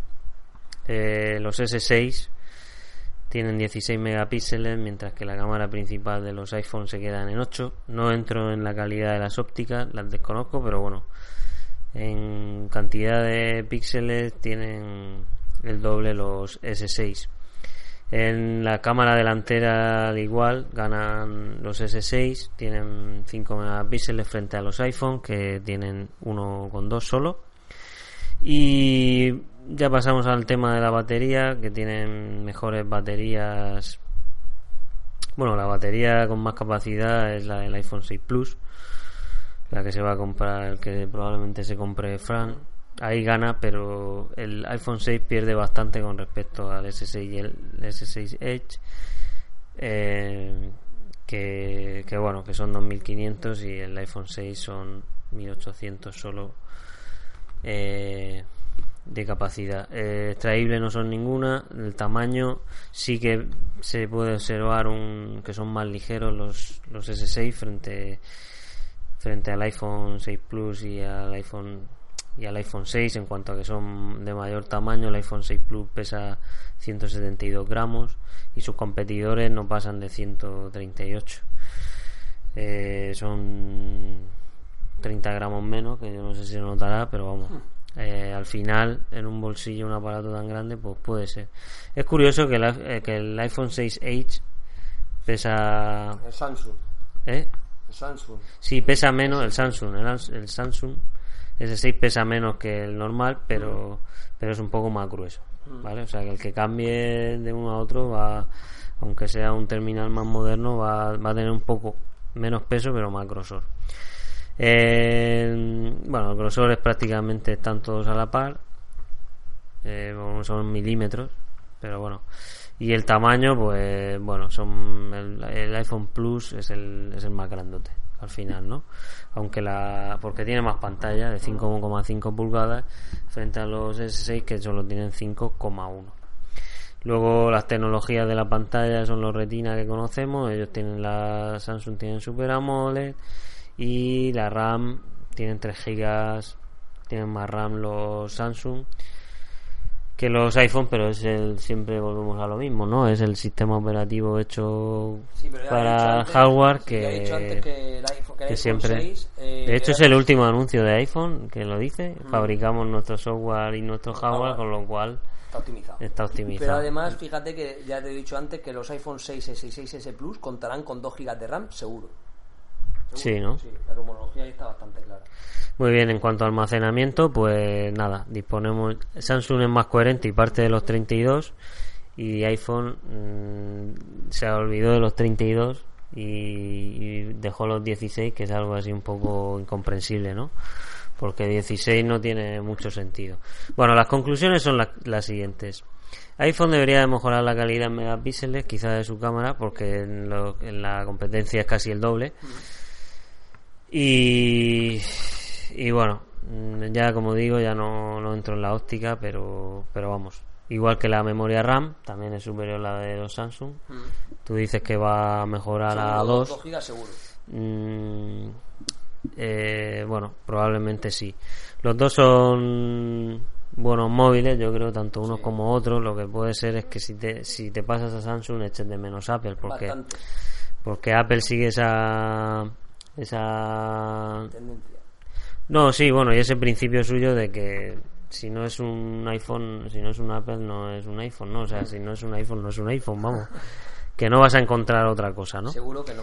El, el siguiente paso de Apple será poner los 32 porque 16 gigas de, de capacidad es una estupidez. y podría ser 64, 128 y 256.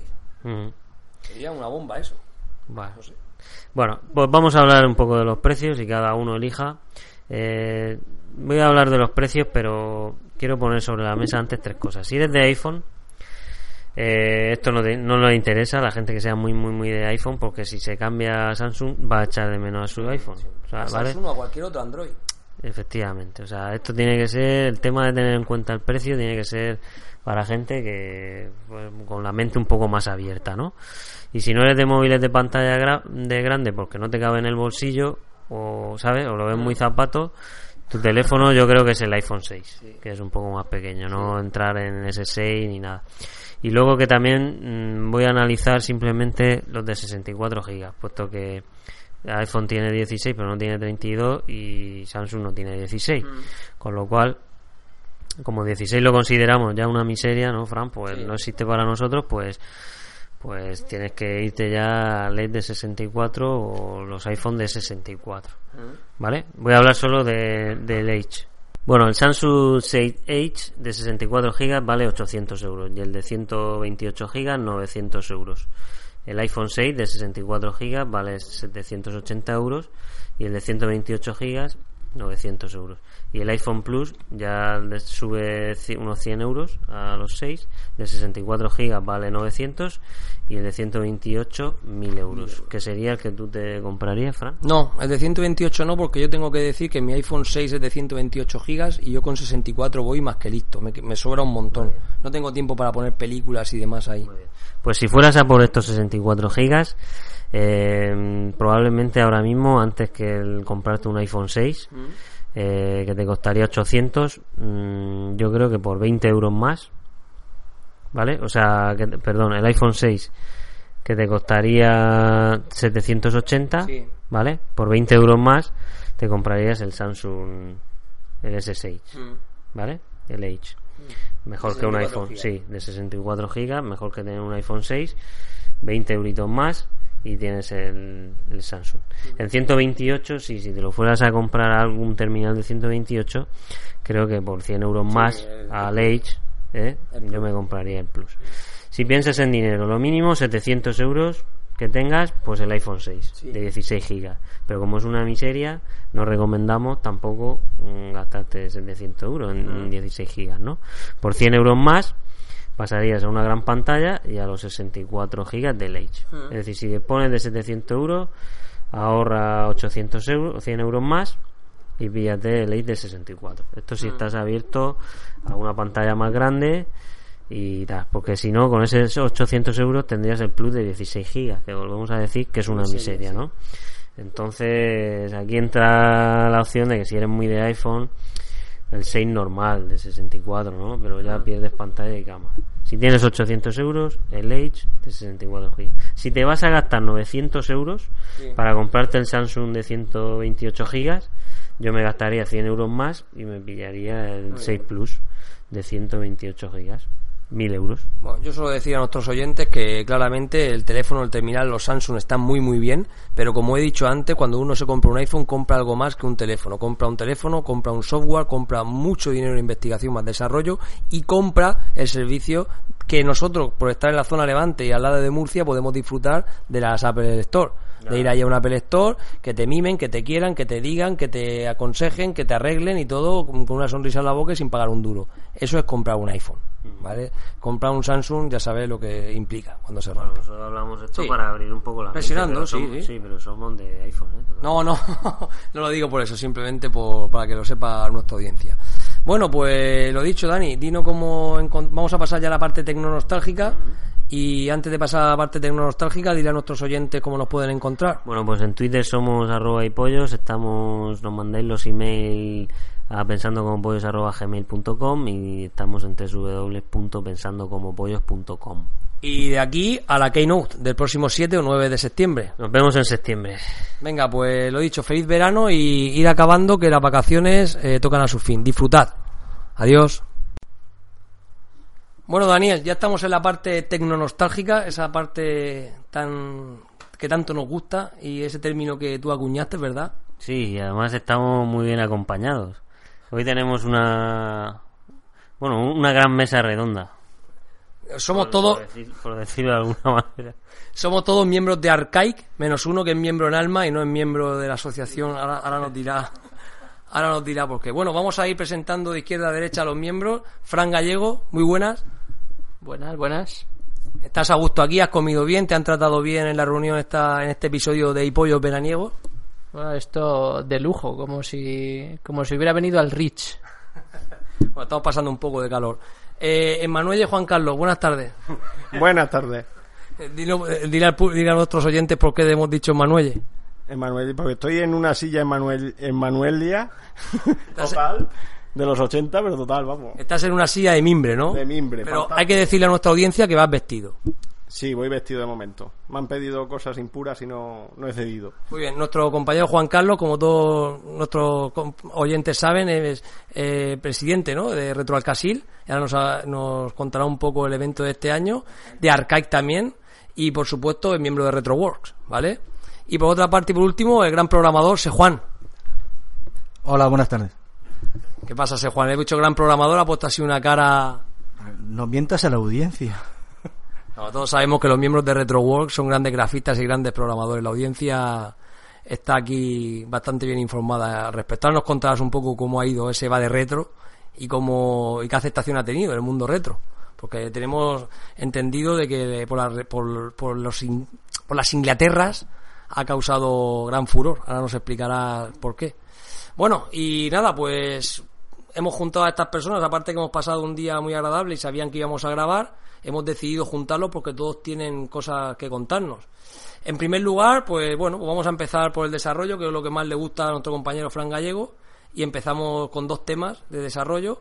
El primero es que Fran Gallego ha lanzado, ha lanzado la semana pasada la última release de la CPC Telera, la versión 1.2. Cuéntanos un poco qué aceptación ha tenido en el mundo retro y cómo va la CPC Telera. Pues lo de la aceptación está un poco difícil de medir, la verdad. Yo lo más que puedo ver es que hay por ahí alguna gente que la está usando, algún jueguecillo que están haciendo, algunas descargas que se ven en, en la web. Pero bueno, yo creo que la aceptación de CPC Telera se verá cuando salga algún que otro juego que se hayan currado mucho. Eh, yo con el tiempo que le he dedicado a, a poder hacer las rutinas de la CPC telera, pues hombre, no me queda tiempo de hacer juegos muy currados. Como mucho hago pequeños ejemplitos que sirven para que la gente sepa cómo funciona, pero tienen que ser otros quienes hagan los juegos trabajados. Entonces, cuando salga alguno currado, pues no sé, igual entonces les gusta más o alguien se interesa más, pero hasta entonces yo creo que mm, sigue siendo está en fase de early adopters que se llaman, de que venga gente y que se ponga a usarla, le guste cómo está hecho y trabajen con ella. Si les mola, bien, y si no les mola, pues nada, pero tampoco pasa nada. Será por herramientas, anda que no hay herramientas disponibles para que cada uno use la que le venga en gana. Bueno, sí, hay herramientas disponibles, pero desde luego para el framework para desarrollar en Amstrad, que lo hemos dicho muchas veces en nuestro podcast, la verdad es que había poco. Hombre, el CPC Telera nació con un poco con esa intención, con la idea de, de que la gente no tuviera que aprender 200 cosas antes de poder poner dos cositas en pantalla. Es decir, que pudieran tener ya un montón de cosas hechas, sobre todo de las cosas más transaccionales, por así decirlas, no tener que montarte tú todo un sistema de compilación o no tener que aprender cómo se generan ficheros de DSK o CDT para poder meter ahí tu software y arrancarlo en un emulador y todo ese tipo de cosas, sino que todo eso ya viniera hecho. Y también que te, tra- te trajera una, una ayuda eh, con la que puedas apañarte, porque claro, una de las cosas en la que fallan la mayoría de proyectos no es en que no tengan buen soporte tecnológico, que lo tienen.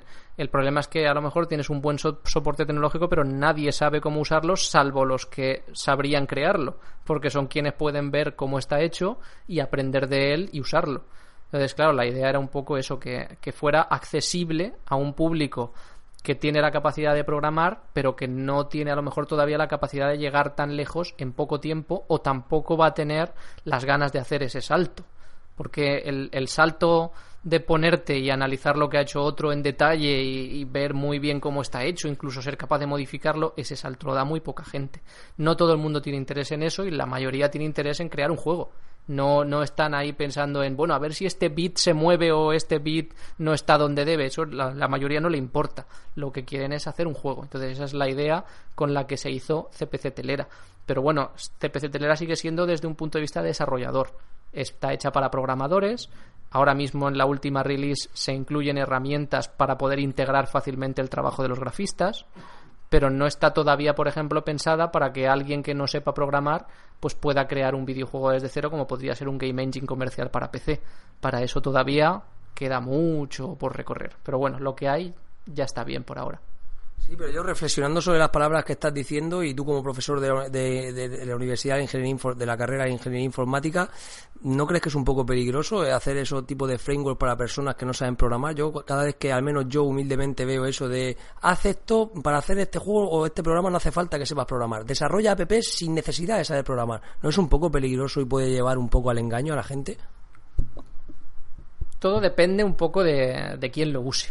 Esto es como decir que un cuchillo es peligroso, pues un, cuchillo puede ser peligroso en manos de alguien que quiera utilizarlo para algo que no sea cortar el jamón. Eh, peligroso yo no lo veo en sí. Lo que veo es que puede ser algo que a lo mejor haga la vida más cómoda a alguien que podría hacer más. ¿Vale? Pero es un. quizá es un, digamos, un mal a aceptar por el hecho de poder llegar a más gente y poder tener más capacidad, porque hay mucha gente que a lo mejor tiene mucha imaginación o mucha capacidad de diseño o mucha capacidad creativa, pero no tiene a lo mejor la capacidad analítica de un programador. Son distintas capacidades y todas son útiles y de hecho algunas más que otras. A la hora de crear un videojuego, las capacidades imaginativas, creativas, son mucho más importantes que las analíticas a la hora de crear lo que es el juego obviamente eso necesita un soporte tecnológico. Eso es lo que CPC Telera tiene que dar, igual que eh, cualquier otra herramienta tecnológica. Una vez tienes la capacidad de hacer un juego, eh, sea a un nivel muy alto a un nivel muy bajo, tú ya eres quien decides. La CPC Telera no pretende llegar al punto de, de convertirse en un game maker, por decirlo así, y no dejar hacer otra cosa, sino CPC Telera tiene que ser algo que tú lo puedas usar como tú quieras.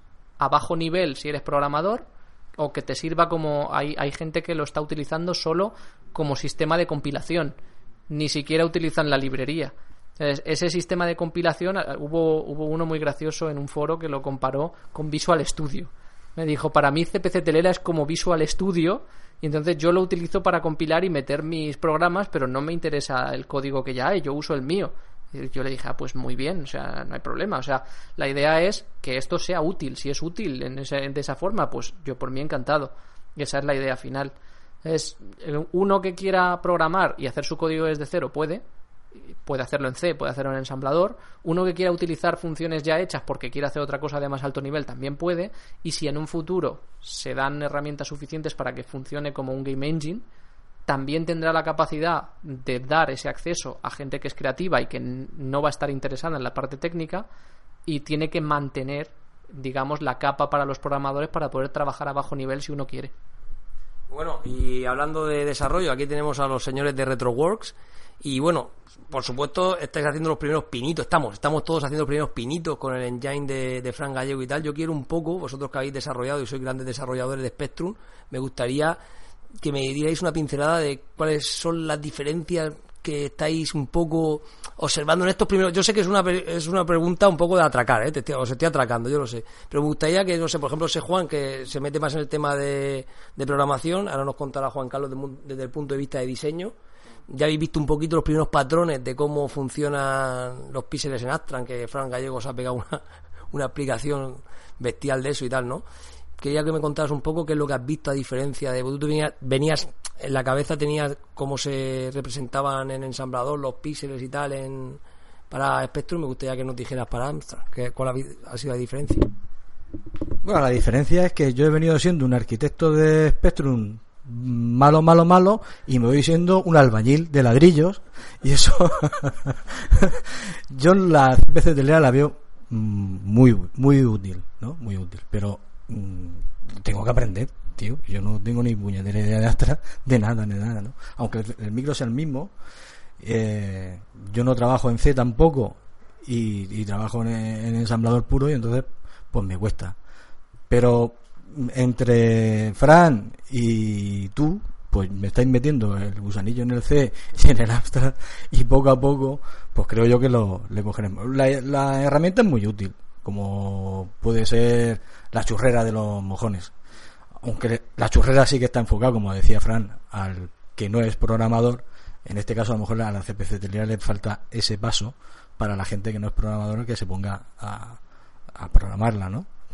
Pero para los desarrolladores, pues la verdad, le echas un vistazo y a no ser por qué mm, está escrita en, el idioma de la pérfida Albion, que para mí es il ilegible, pues por otro lado, lo veo bastante bien.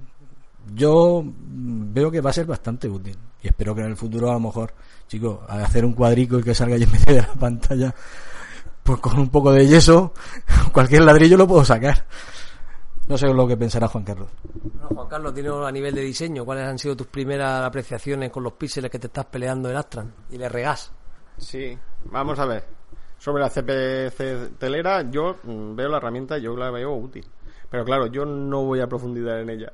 Yo, yo me dedico al diseño gráfico y en todo caso al sonido. Eso sí, a la música y eso intentaré hacer mis pinitos. Como diferencia entre el Spectrum y el Astra, abismal. Herramientas sí que puedo llegar a utilizar las mismas, no las que utilizaba en Spectrum, sino las que utilizo en trabajo normal, de Photoshop, etcétera, o, en, o cualquiera, el gym o cualquiera que utilice. Pero es a la hora de la temática de decir que como vamos a trabajar en modo, en modo cero, que es lo que, digamos, el principio que vamos a coger, gano colores. Gano muchísimos colores. Eso sí que me interesa. Y gano el poder expresar mejor con los dibujos con que un color hace mucho más que un que una raya vamos pero son ladrillos no, el CPC es ladrillo, ladrillo pero total. Pero te das cuenta, Fran, como poco a poco lo estamos trayendo a nuestro terreno, ya empiezan a ver por fin el color, esa cosa que yo cuando iba a casa de uno en los años 80 y decía, esta gente vive en dos colores, ¿no? El rosa que se confunde con el blanco, cuando nosotros teníamos el Astran en colores. Pero bueno, hay que siempre respetar. Y, ojo, ojo.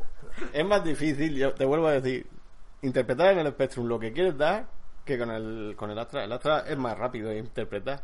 Así que el, el hecho, digamos, cuestionable es que el Spectrum tiene más mérito en No, ese aspecto. eh, Desde luego, yo, e incluso los que tenéis Spectrum, yo os doy mucho mérito, de verdad, por haber pasado a esa niña. Yo, en serio. de- Pero, no, no, yo respeto un montón, de verdad. oye, en monocromático, vosotros veis, no pasa nada, de, de verdad. De, de ningún, no, lo vamos- esto no, este, este podcast todo el mundo sabe que aquí alberga todo el mundo. Había en Amstrad en fósforo verde, que no sé qué es peor. No, todos, claro, nosotros teníamos.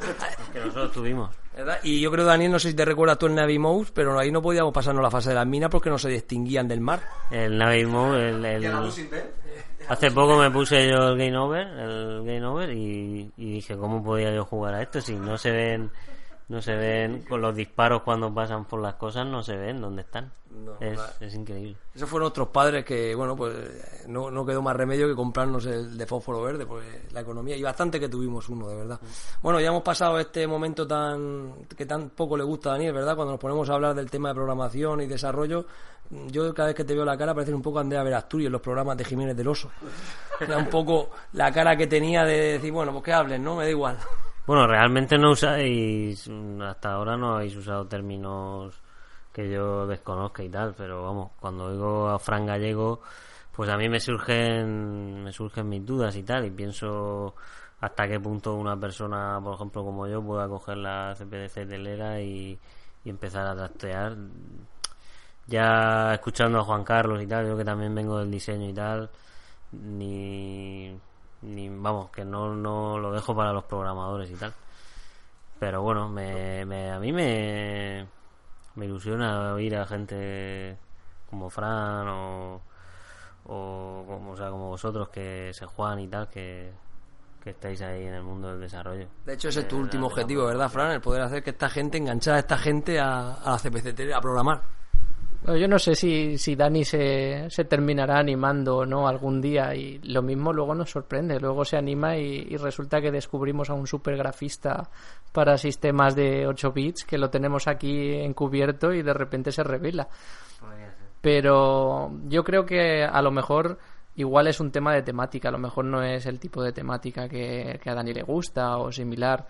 Eh, no sé no sé muy bien no, no parece que, que tengas esa ilusión que tiene todo el mundo que estamos en el mundo reto por la creación de un videojuego en la máquina retro y tal pero esto es como todo igual es la típica cosa que una vez lo prueba uno no puede dejarlo si te animas ya has visto. Ahora mismo tal cual tenemos las herramientas solo tienes que usar un Photoshop y eso yo creo que ya lo tienes más que superado.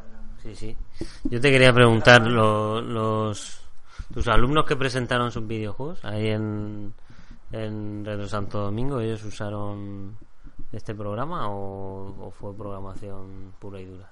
Hecha por ellos. ¿O tuvieron esta, este programa ya? Pues cuando ellos hicieron sus juegos, eh, lo que es hoy en día la CPC telera, eh, digamos que estaba todavía, que no había nacido.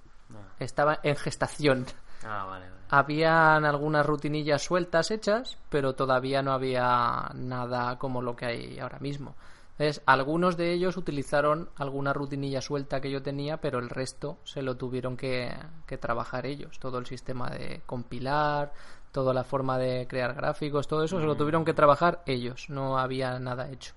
Es bueno, ahora que esto está, a lo mejor los próximos alumnos lo usan, pero entonces les pediré que hagan alguna otra cosa, porque no se van a quedar de rositas trabajando menos.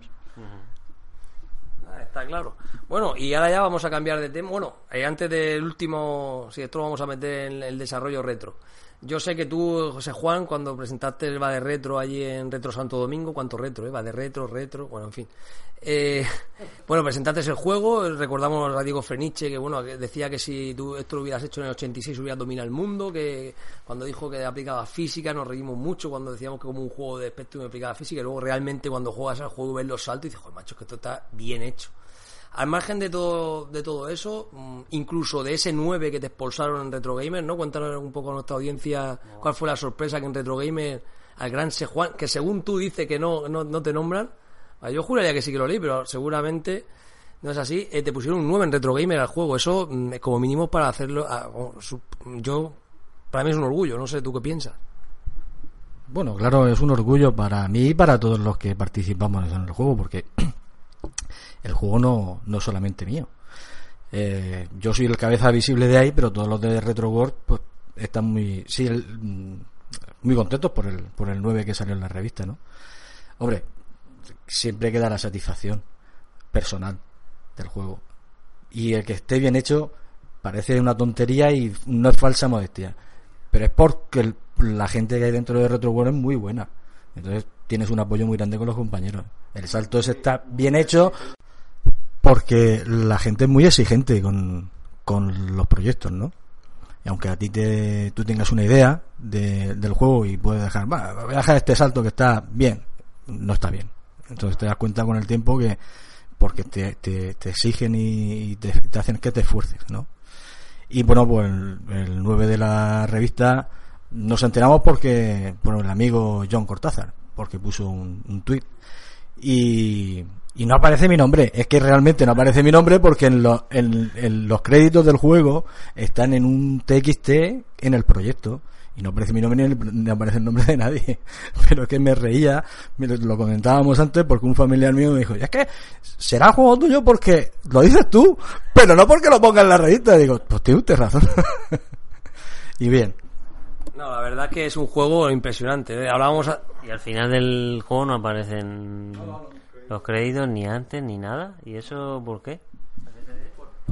Por, bueno, básicamente sí, hay una, como dice Fran, es por espacio.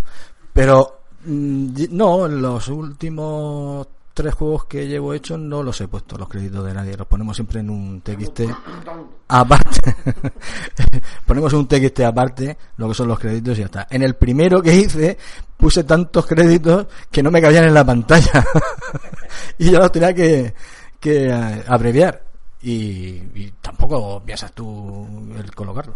Yo, yo eh, vamos, si, si puede ser una idea, en el próximo juego lo metéis así como como o sea Sí, es lo que- es lo- es lo que yo te- a la abadía San Juan o el, el Claro, bar claro como Claro, si yo- fueran cameos como cameos Es lo que te iba a preguntar, que, que por qué no hacías tipo Alfred Hitchcock, que siempre salía un poco en la película, ¿por qué tú no sacas un personaje? No, es verdad, es verdad. Te iba a preguntar. Hay, no, tuyo me encargo hay cameos, es muy cabrón. cameos, siempre hay cameos en los juegos que hacemos Juan Carlos y yo, siempre hay cameos de juegos de otros compañeros. Eh, yo que sé, en el Nelo y Cuco aparece, eh, por decirlo de algún modo, eh, el del Mariano de Dragon, que es de los Mojón Twins, y aparece también el Subaquatic, que participó Juan Carlos también. Y yo que sé, en algunos juegos de ellos también aparecen los nuestros. Es decir, que El Chan, el de Chan aparece Eh, en- exactamente. Hay una pantalla que completamente, bueno, exceptuando los ladrillos y el suelo, los gráficos que se mueven son todos de Brumilda. Es un cameo que le dice que ni ellos mismos se enteraron hasta que no se lo dije yo. Y también me hiciste un cameo a mí, que cogió algunos, algunos gráficos del BADE Retro, Va de retro, sí. están dentro de una de las pantallas del de Char. O sea, es que siempre ponemos cameos, no ponemos nunca los nombres. ¿eh? es cameo es por ahorrar en tiempo coger la bandera del otro juego No, no, eh, de hecho es lo que ha dicho. Solo, se usan en un par de en un par de pantallas. Ah, vale. Es decir, que los gráficos que estoy perdiendo ahí es memoria que pierdo porque solo aparecen en dos pantallas. Sí, sí, es un cameo 100%. Sí. Yo, de todas maneras, simplemente decir que a mí me pareció una obra de arte que eso quepa Fran en 48K. O sea, brutal, brutal. Yo cuando "Oh, Spectrum 48, y eso coge en 48. O sea, ¿de verdad la gente podía haber comprado un juego así cuando era, cuando era joven? O sea, es que bueno, es que nos hemos tragado mucha bazofia, ¿eh? Nos hemos tragado mucha bazofia antes de que aparezcan juegos como ese, pero en fin. No sé, el- hombre, ahora caben más, muchos más juegos. Antiguamente lo estábamos comentando, Fran y yo, que trabajaban con un PDP 11 y de ahí hacían conversiones y tal, ¿no? Mm, yo, la música que hay metida dentro, o sea, yo podría haber dividido el juego en uno de 48 y otro de 128, ocupando lo mismo. El de 128, para que no hubiera una doble descarga, que siempre lo hago, el de 48 no tiene música, solamente tiene sonido, y el de 128 sí que lo tiene. O sea, es el mismo programa cargado en un modo o en otro. Y en el de 128 la música se escucha porque tiene el player de Wiz. Pero la música la meto comprimida. O sea, si no hubiera compresores, yo no podría meter eso en 48K. A lo mejor me está escuchando un desarrollador y diga, "Bah, yo he visto el código tuyo, tío, y lo optimizo con la nariz, por no decir con otra cosa, ¿no? Y seguro que me cae todo. Vale, pero yo no soy tan bueno. Entonces, Fran, eh, antiguamente existían esos compresores. El tema de, de la compresión eh, depende de en qué fecha lo cojas, porque cuando más se desarrolló la compresión es precisamente entre finales de los 70, principios de los 80. Es cuando se hicieron la mayoría de, la- de las teorías que dan lugar a, ahora a, a los buenos compresores que hay. En los primeros juegos, de hecho, se nota, es decir, los primeros juegos que habían en estos sistemas no se usaba compresión, porque no habían utilidades de compresión, pero en cuanto empezaron a ver, sí que se han utilizado y eso se ve, pero tampoco se han utilizado tanto. Es decir, muchos, muchos juegos de la época se nota enseguida a lo mejor que los mapas de tiles son muy pequeños, hay dos o tres pantallas, que a lo mejor solo hay dos o tres tipos de enemigo y un- unos cuantos gráficos y ya está. Enseguida se nota que un juego no utiliza compresión y de hecho la mayoría no lo utilizaban en la época. Probablemente eh, muchos de ellos no lo conocieran porque como hay que recordar entonces no había internet y si no tenías cerca o, o te interesabas tú mucho o tenías cerca a alguien que supiera utilizar este tipo de tecnologías, pues la mayoría probablemente ni siquiera ni siquiera lo sabían que, que existía.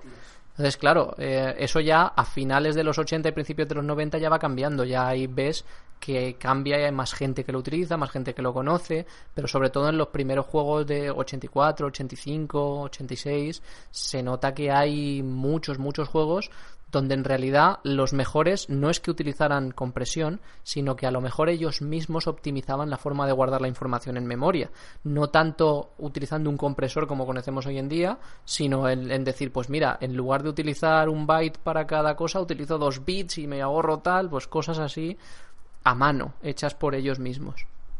Algoritmo, eh, ¿cómo, cómo lo dirá esto? Algoritmos- De- con la cuenta de la abuela, ¿no? La cuenta, Algoritmo yo, yo conmigo mismo.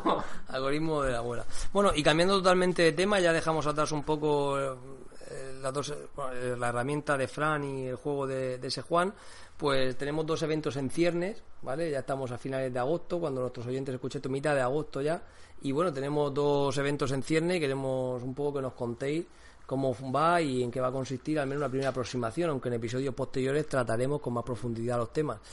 Por fecha empezamos por Retro Alcasil, ¿no? Retro Alcasil, Juan Carlos, su presidente, cuéntanos un poco cuándo va a ser el evento y más o menos qué es lo que va a costar, así a grandes rasgos, para ir adelantando un poco lo que va a ser ese evento. Sí, eh, Retroascasil será el 19 de septiembre, sábado. Y en principio mm, contaremos con precisamente con él para que nos dé un... Primero, ¿dónde? Eh, bueno, en Almoradí. ¿En qué lugar? En Almoradí y aún está en... Pero vamos, va a ser en el complejo de la biblioteca. Porque no sabemos si nos van a dejar el hall o nos van a dejar un aula que hay cerca. Pero vamos, va a ser en el complejo de la biblioteca. y, y eso, y Fran Gallego, vamos a intentar que dé una, cha- una pequeña charla, o intentar hacer hasta un videojuego si puede, ta- eh, sa- charla taller de, de, de la CPC, de Lera. Y bueno, y aparte de eso, ya lo que hemos ido haciendo todos los años, presentación de equipos, eh, puesta en marcha para que lo- incluso personas ajenas al mundo retro puedan entrar y probarlo y verlo y, preguntar lo que quieran, etcétera, etcétera. Y también vamos a tener, si no pasa nada, taller de, de reparación de equipos. Y nada, es eso. Va a estar, eh, si no pasa nada tampoco, desde las 10 hasta las 2. Y ya pues, posiblemente a la hora a las 5, 4 o 5. De 4 o 5 hasta las 7, 8. Depende del personal cuando se quiera marchar. ¿Y videojuegos por alimentos también va a estar? No, en esta ocasión no, porque ya lo hemos pasado, tú lo sabes mejor que yo, al evento de Retro Santo Domingo. Puesto que es más grande, en mejor sitio, etcétera, etcétera, y mejor, mejor acogida. De que- todas maneras, ya sabes que Retro Santo Domingo es arcaico, o sea, también, o sea, eso- se puede decir que Retro Alcasil es, es organizadora y participa y partícipe, por supuesto, activa de Retro Santo Domingo, o sea, somos todos uno, o sea, que estamos hablando todos los mismos perros con distintos Con, collares. con distinto collar, exactamente.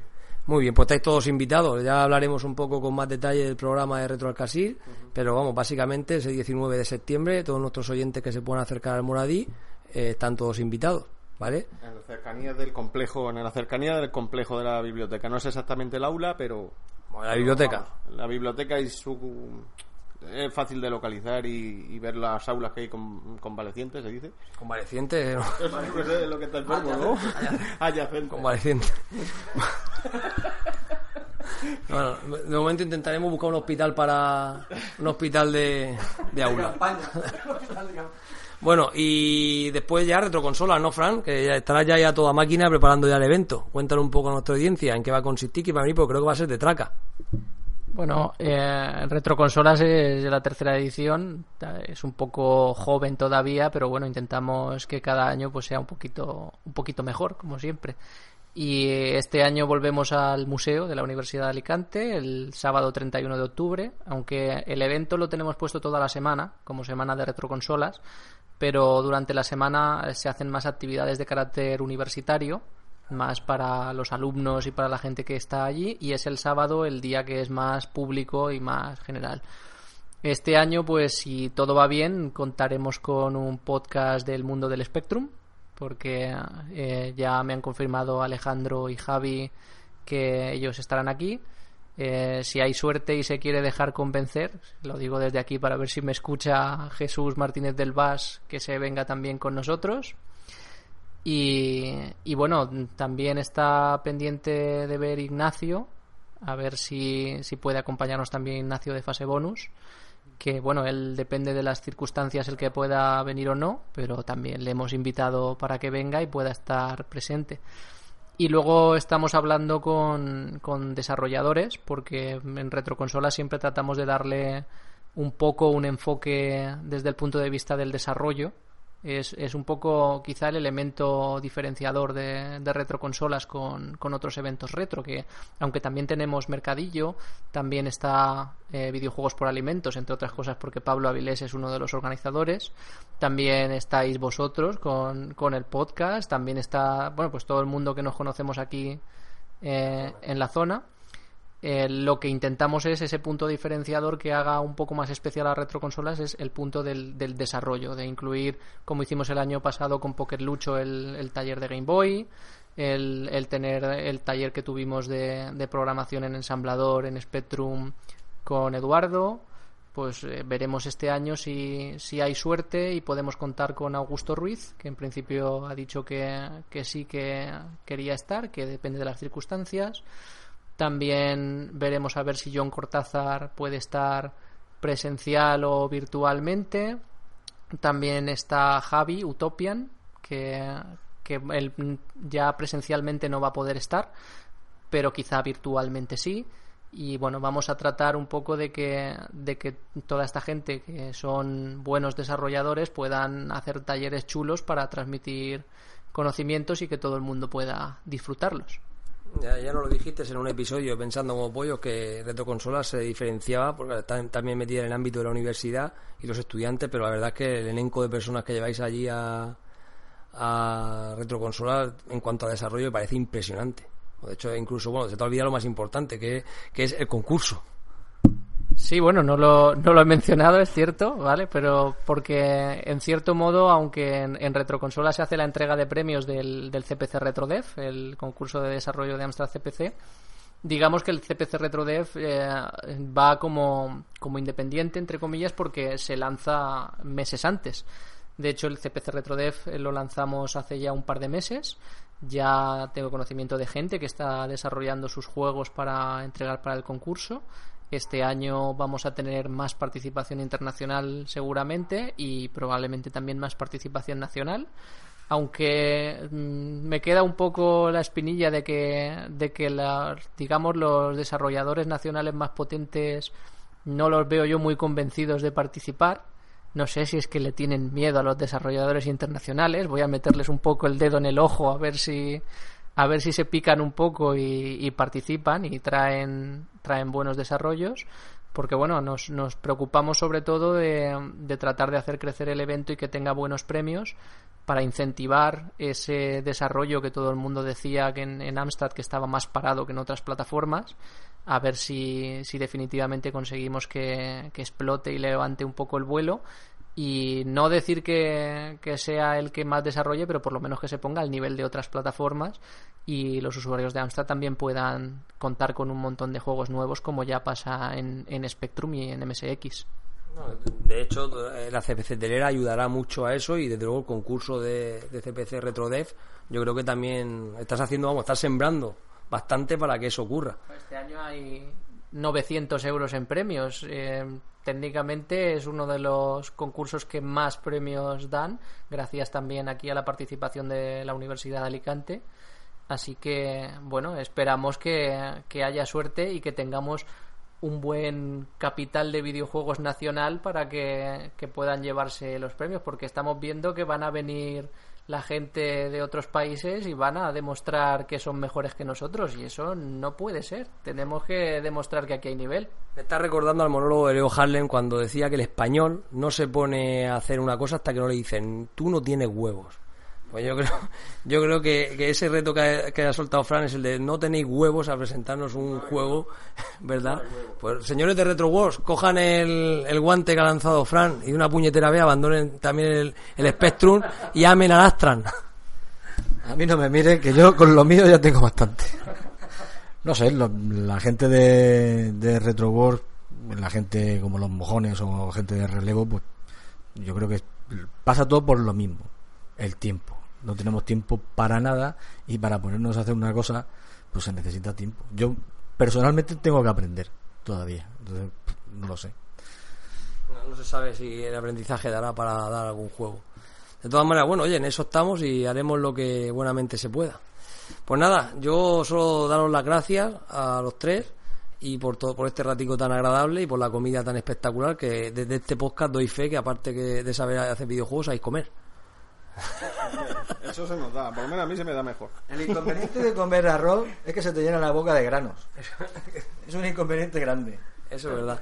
Pues nada, muchas gracias a los tres. Lo dicho, eh, seguimos nuestro camino y esperamos poder encontrarnos muy en breve en vuestro evento en Retroalcasir, del que sí que ya nos llevaremos, ¿verdad, Daniel? Cámara en mano.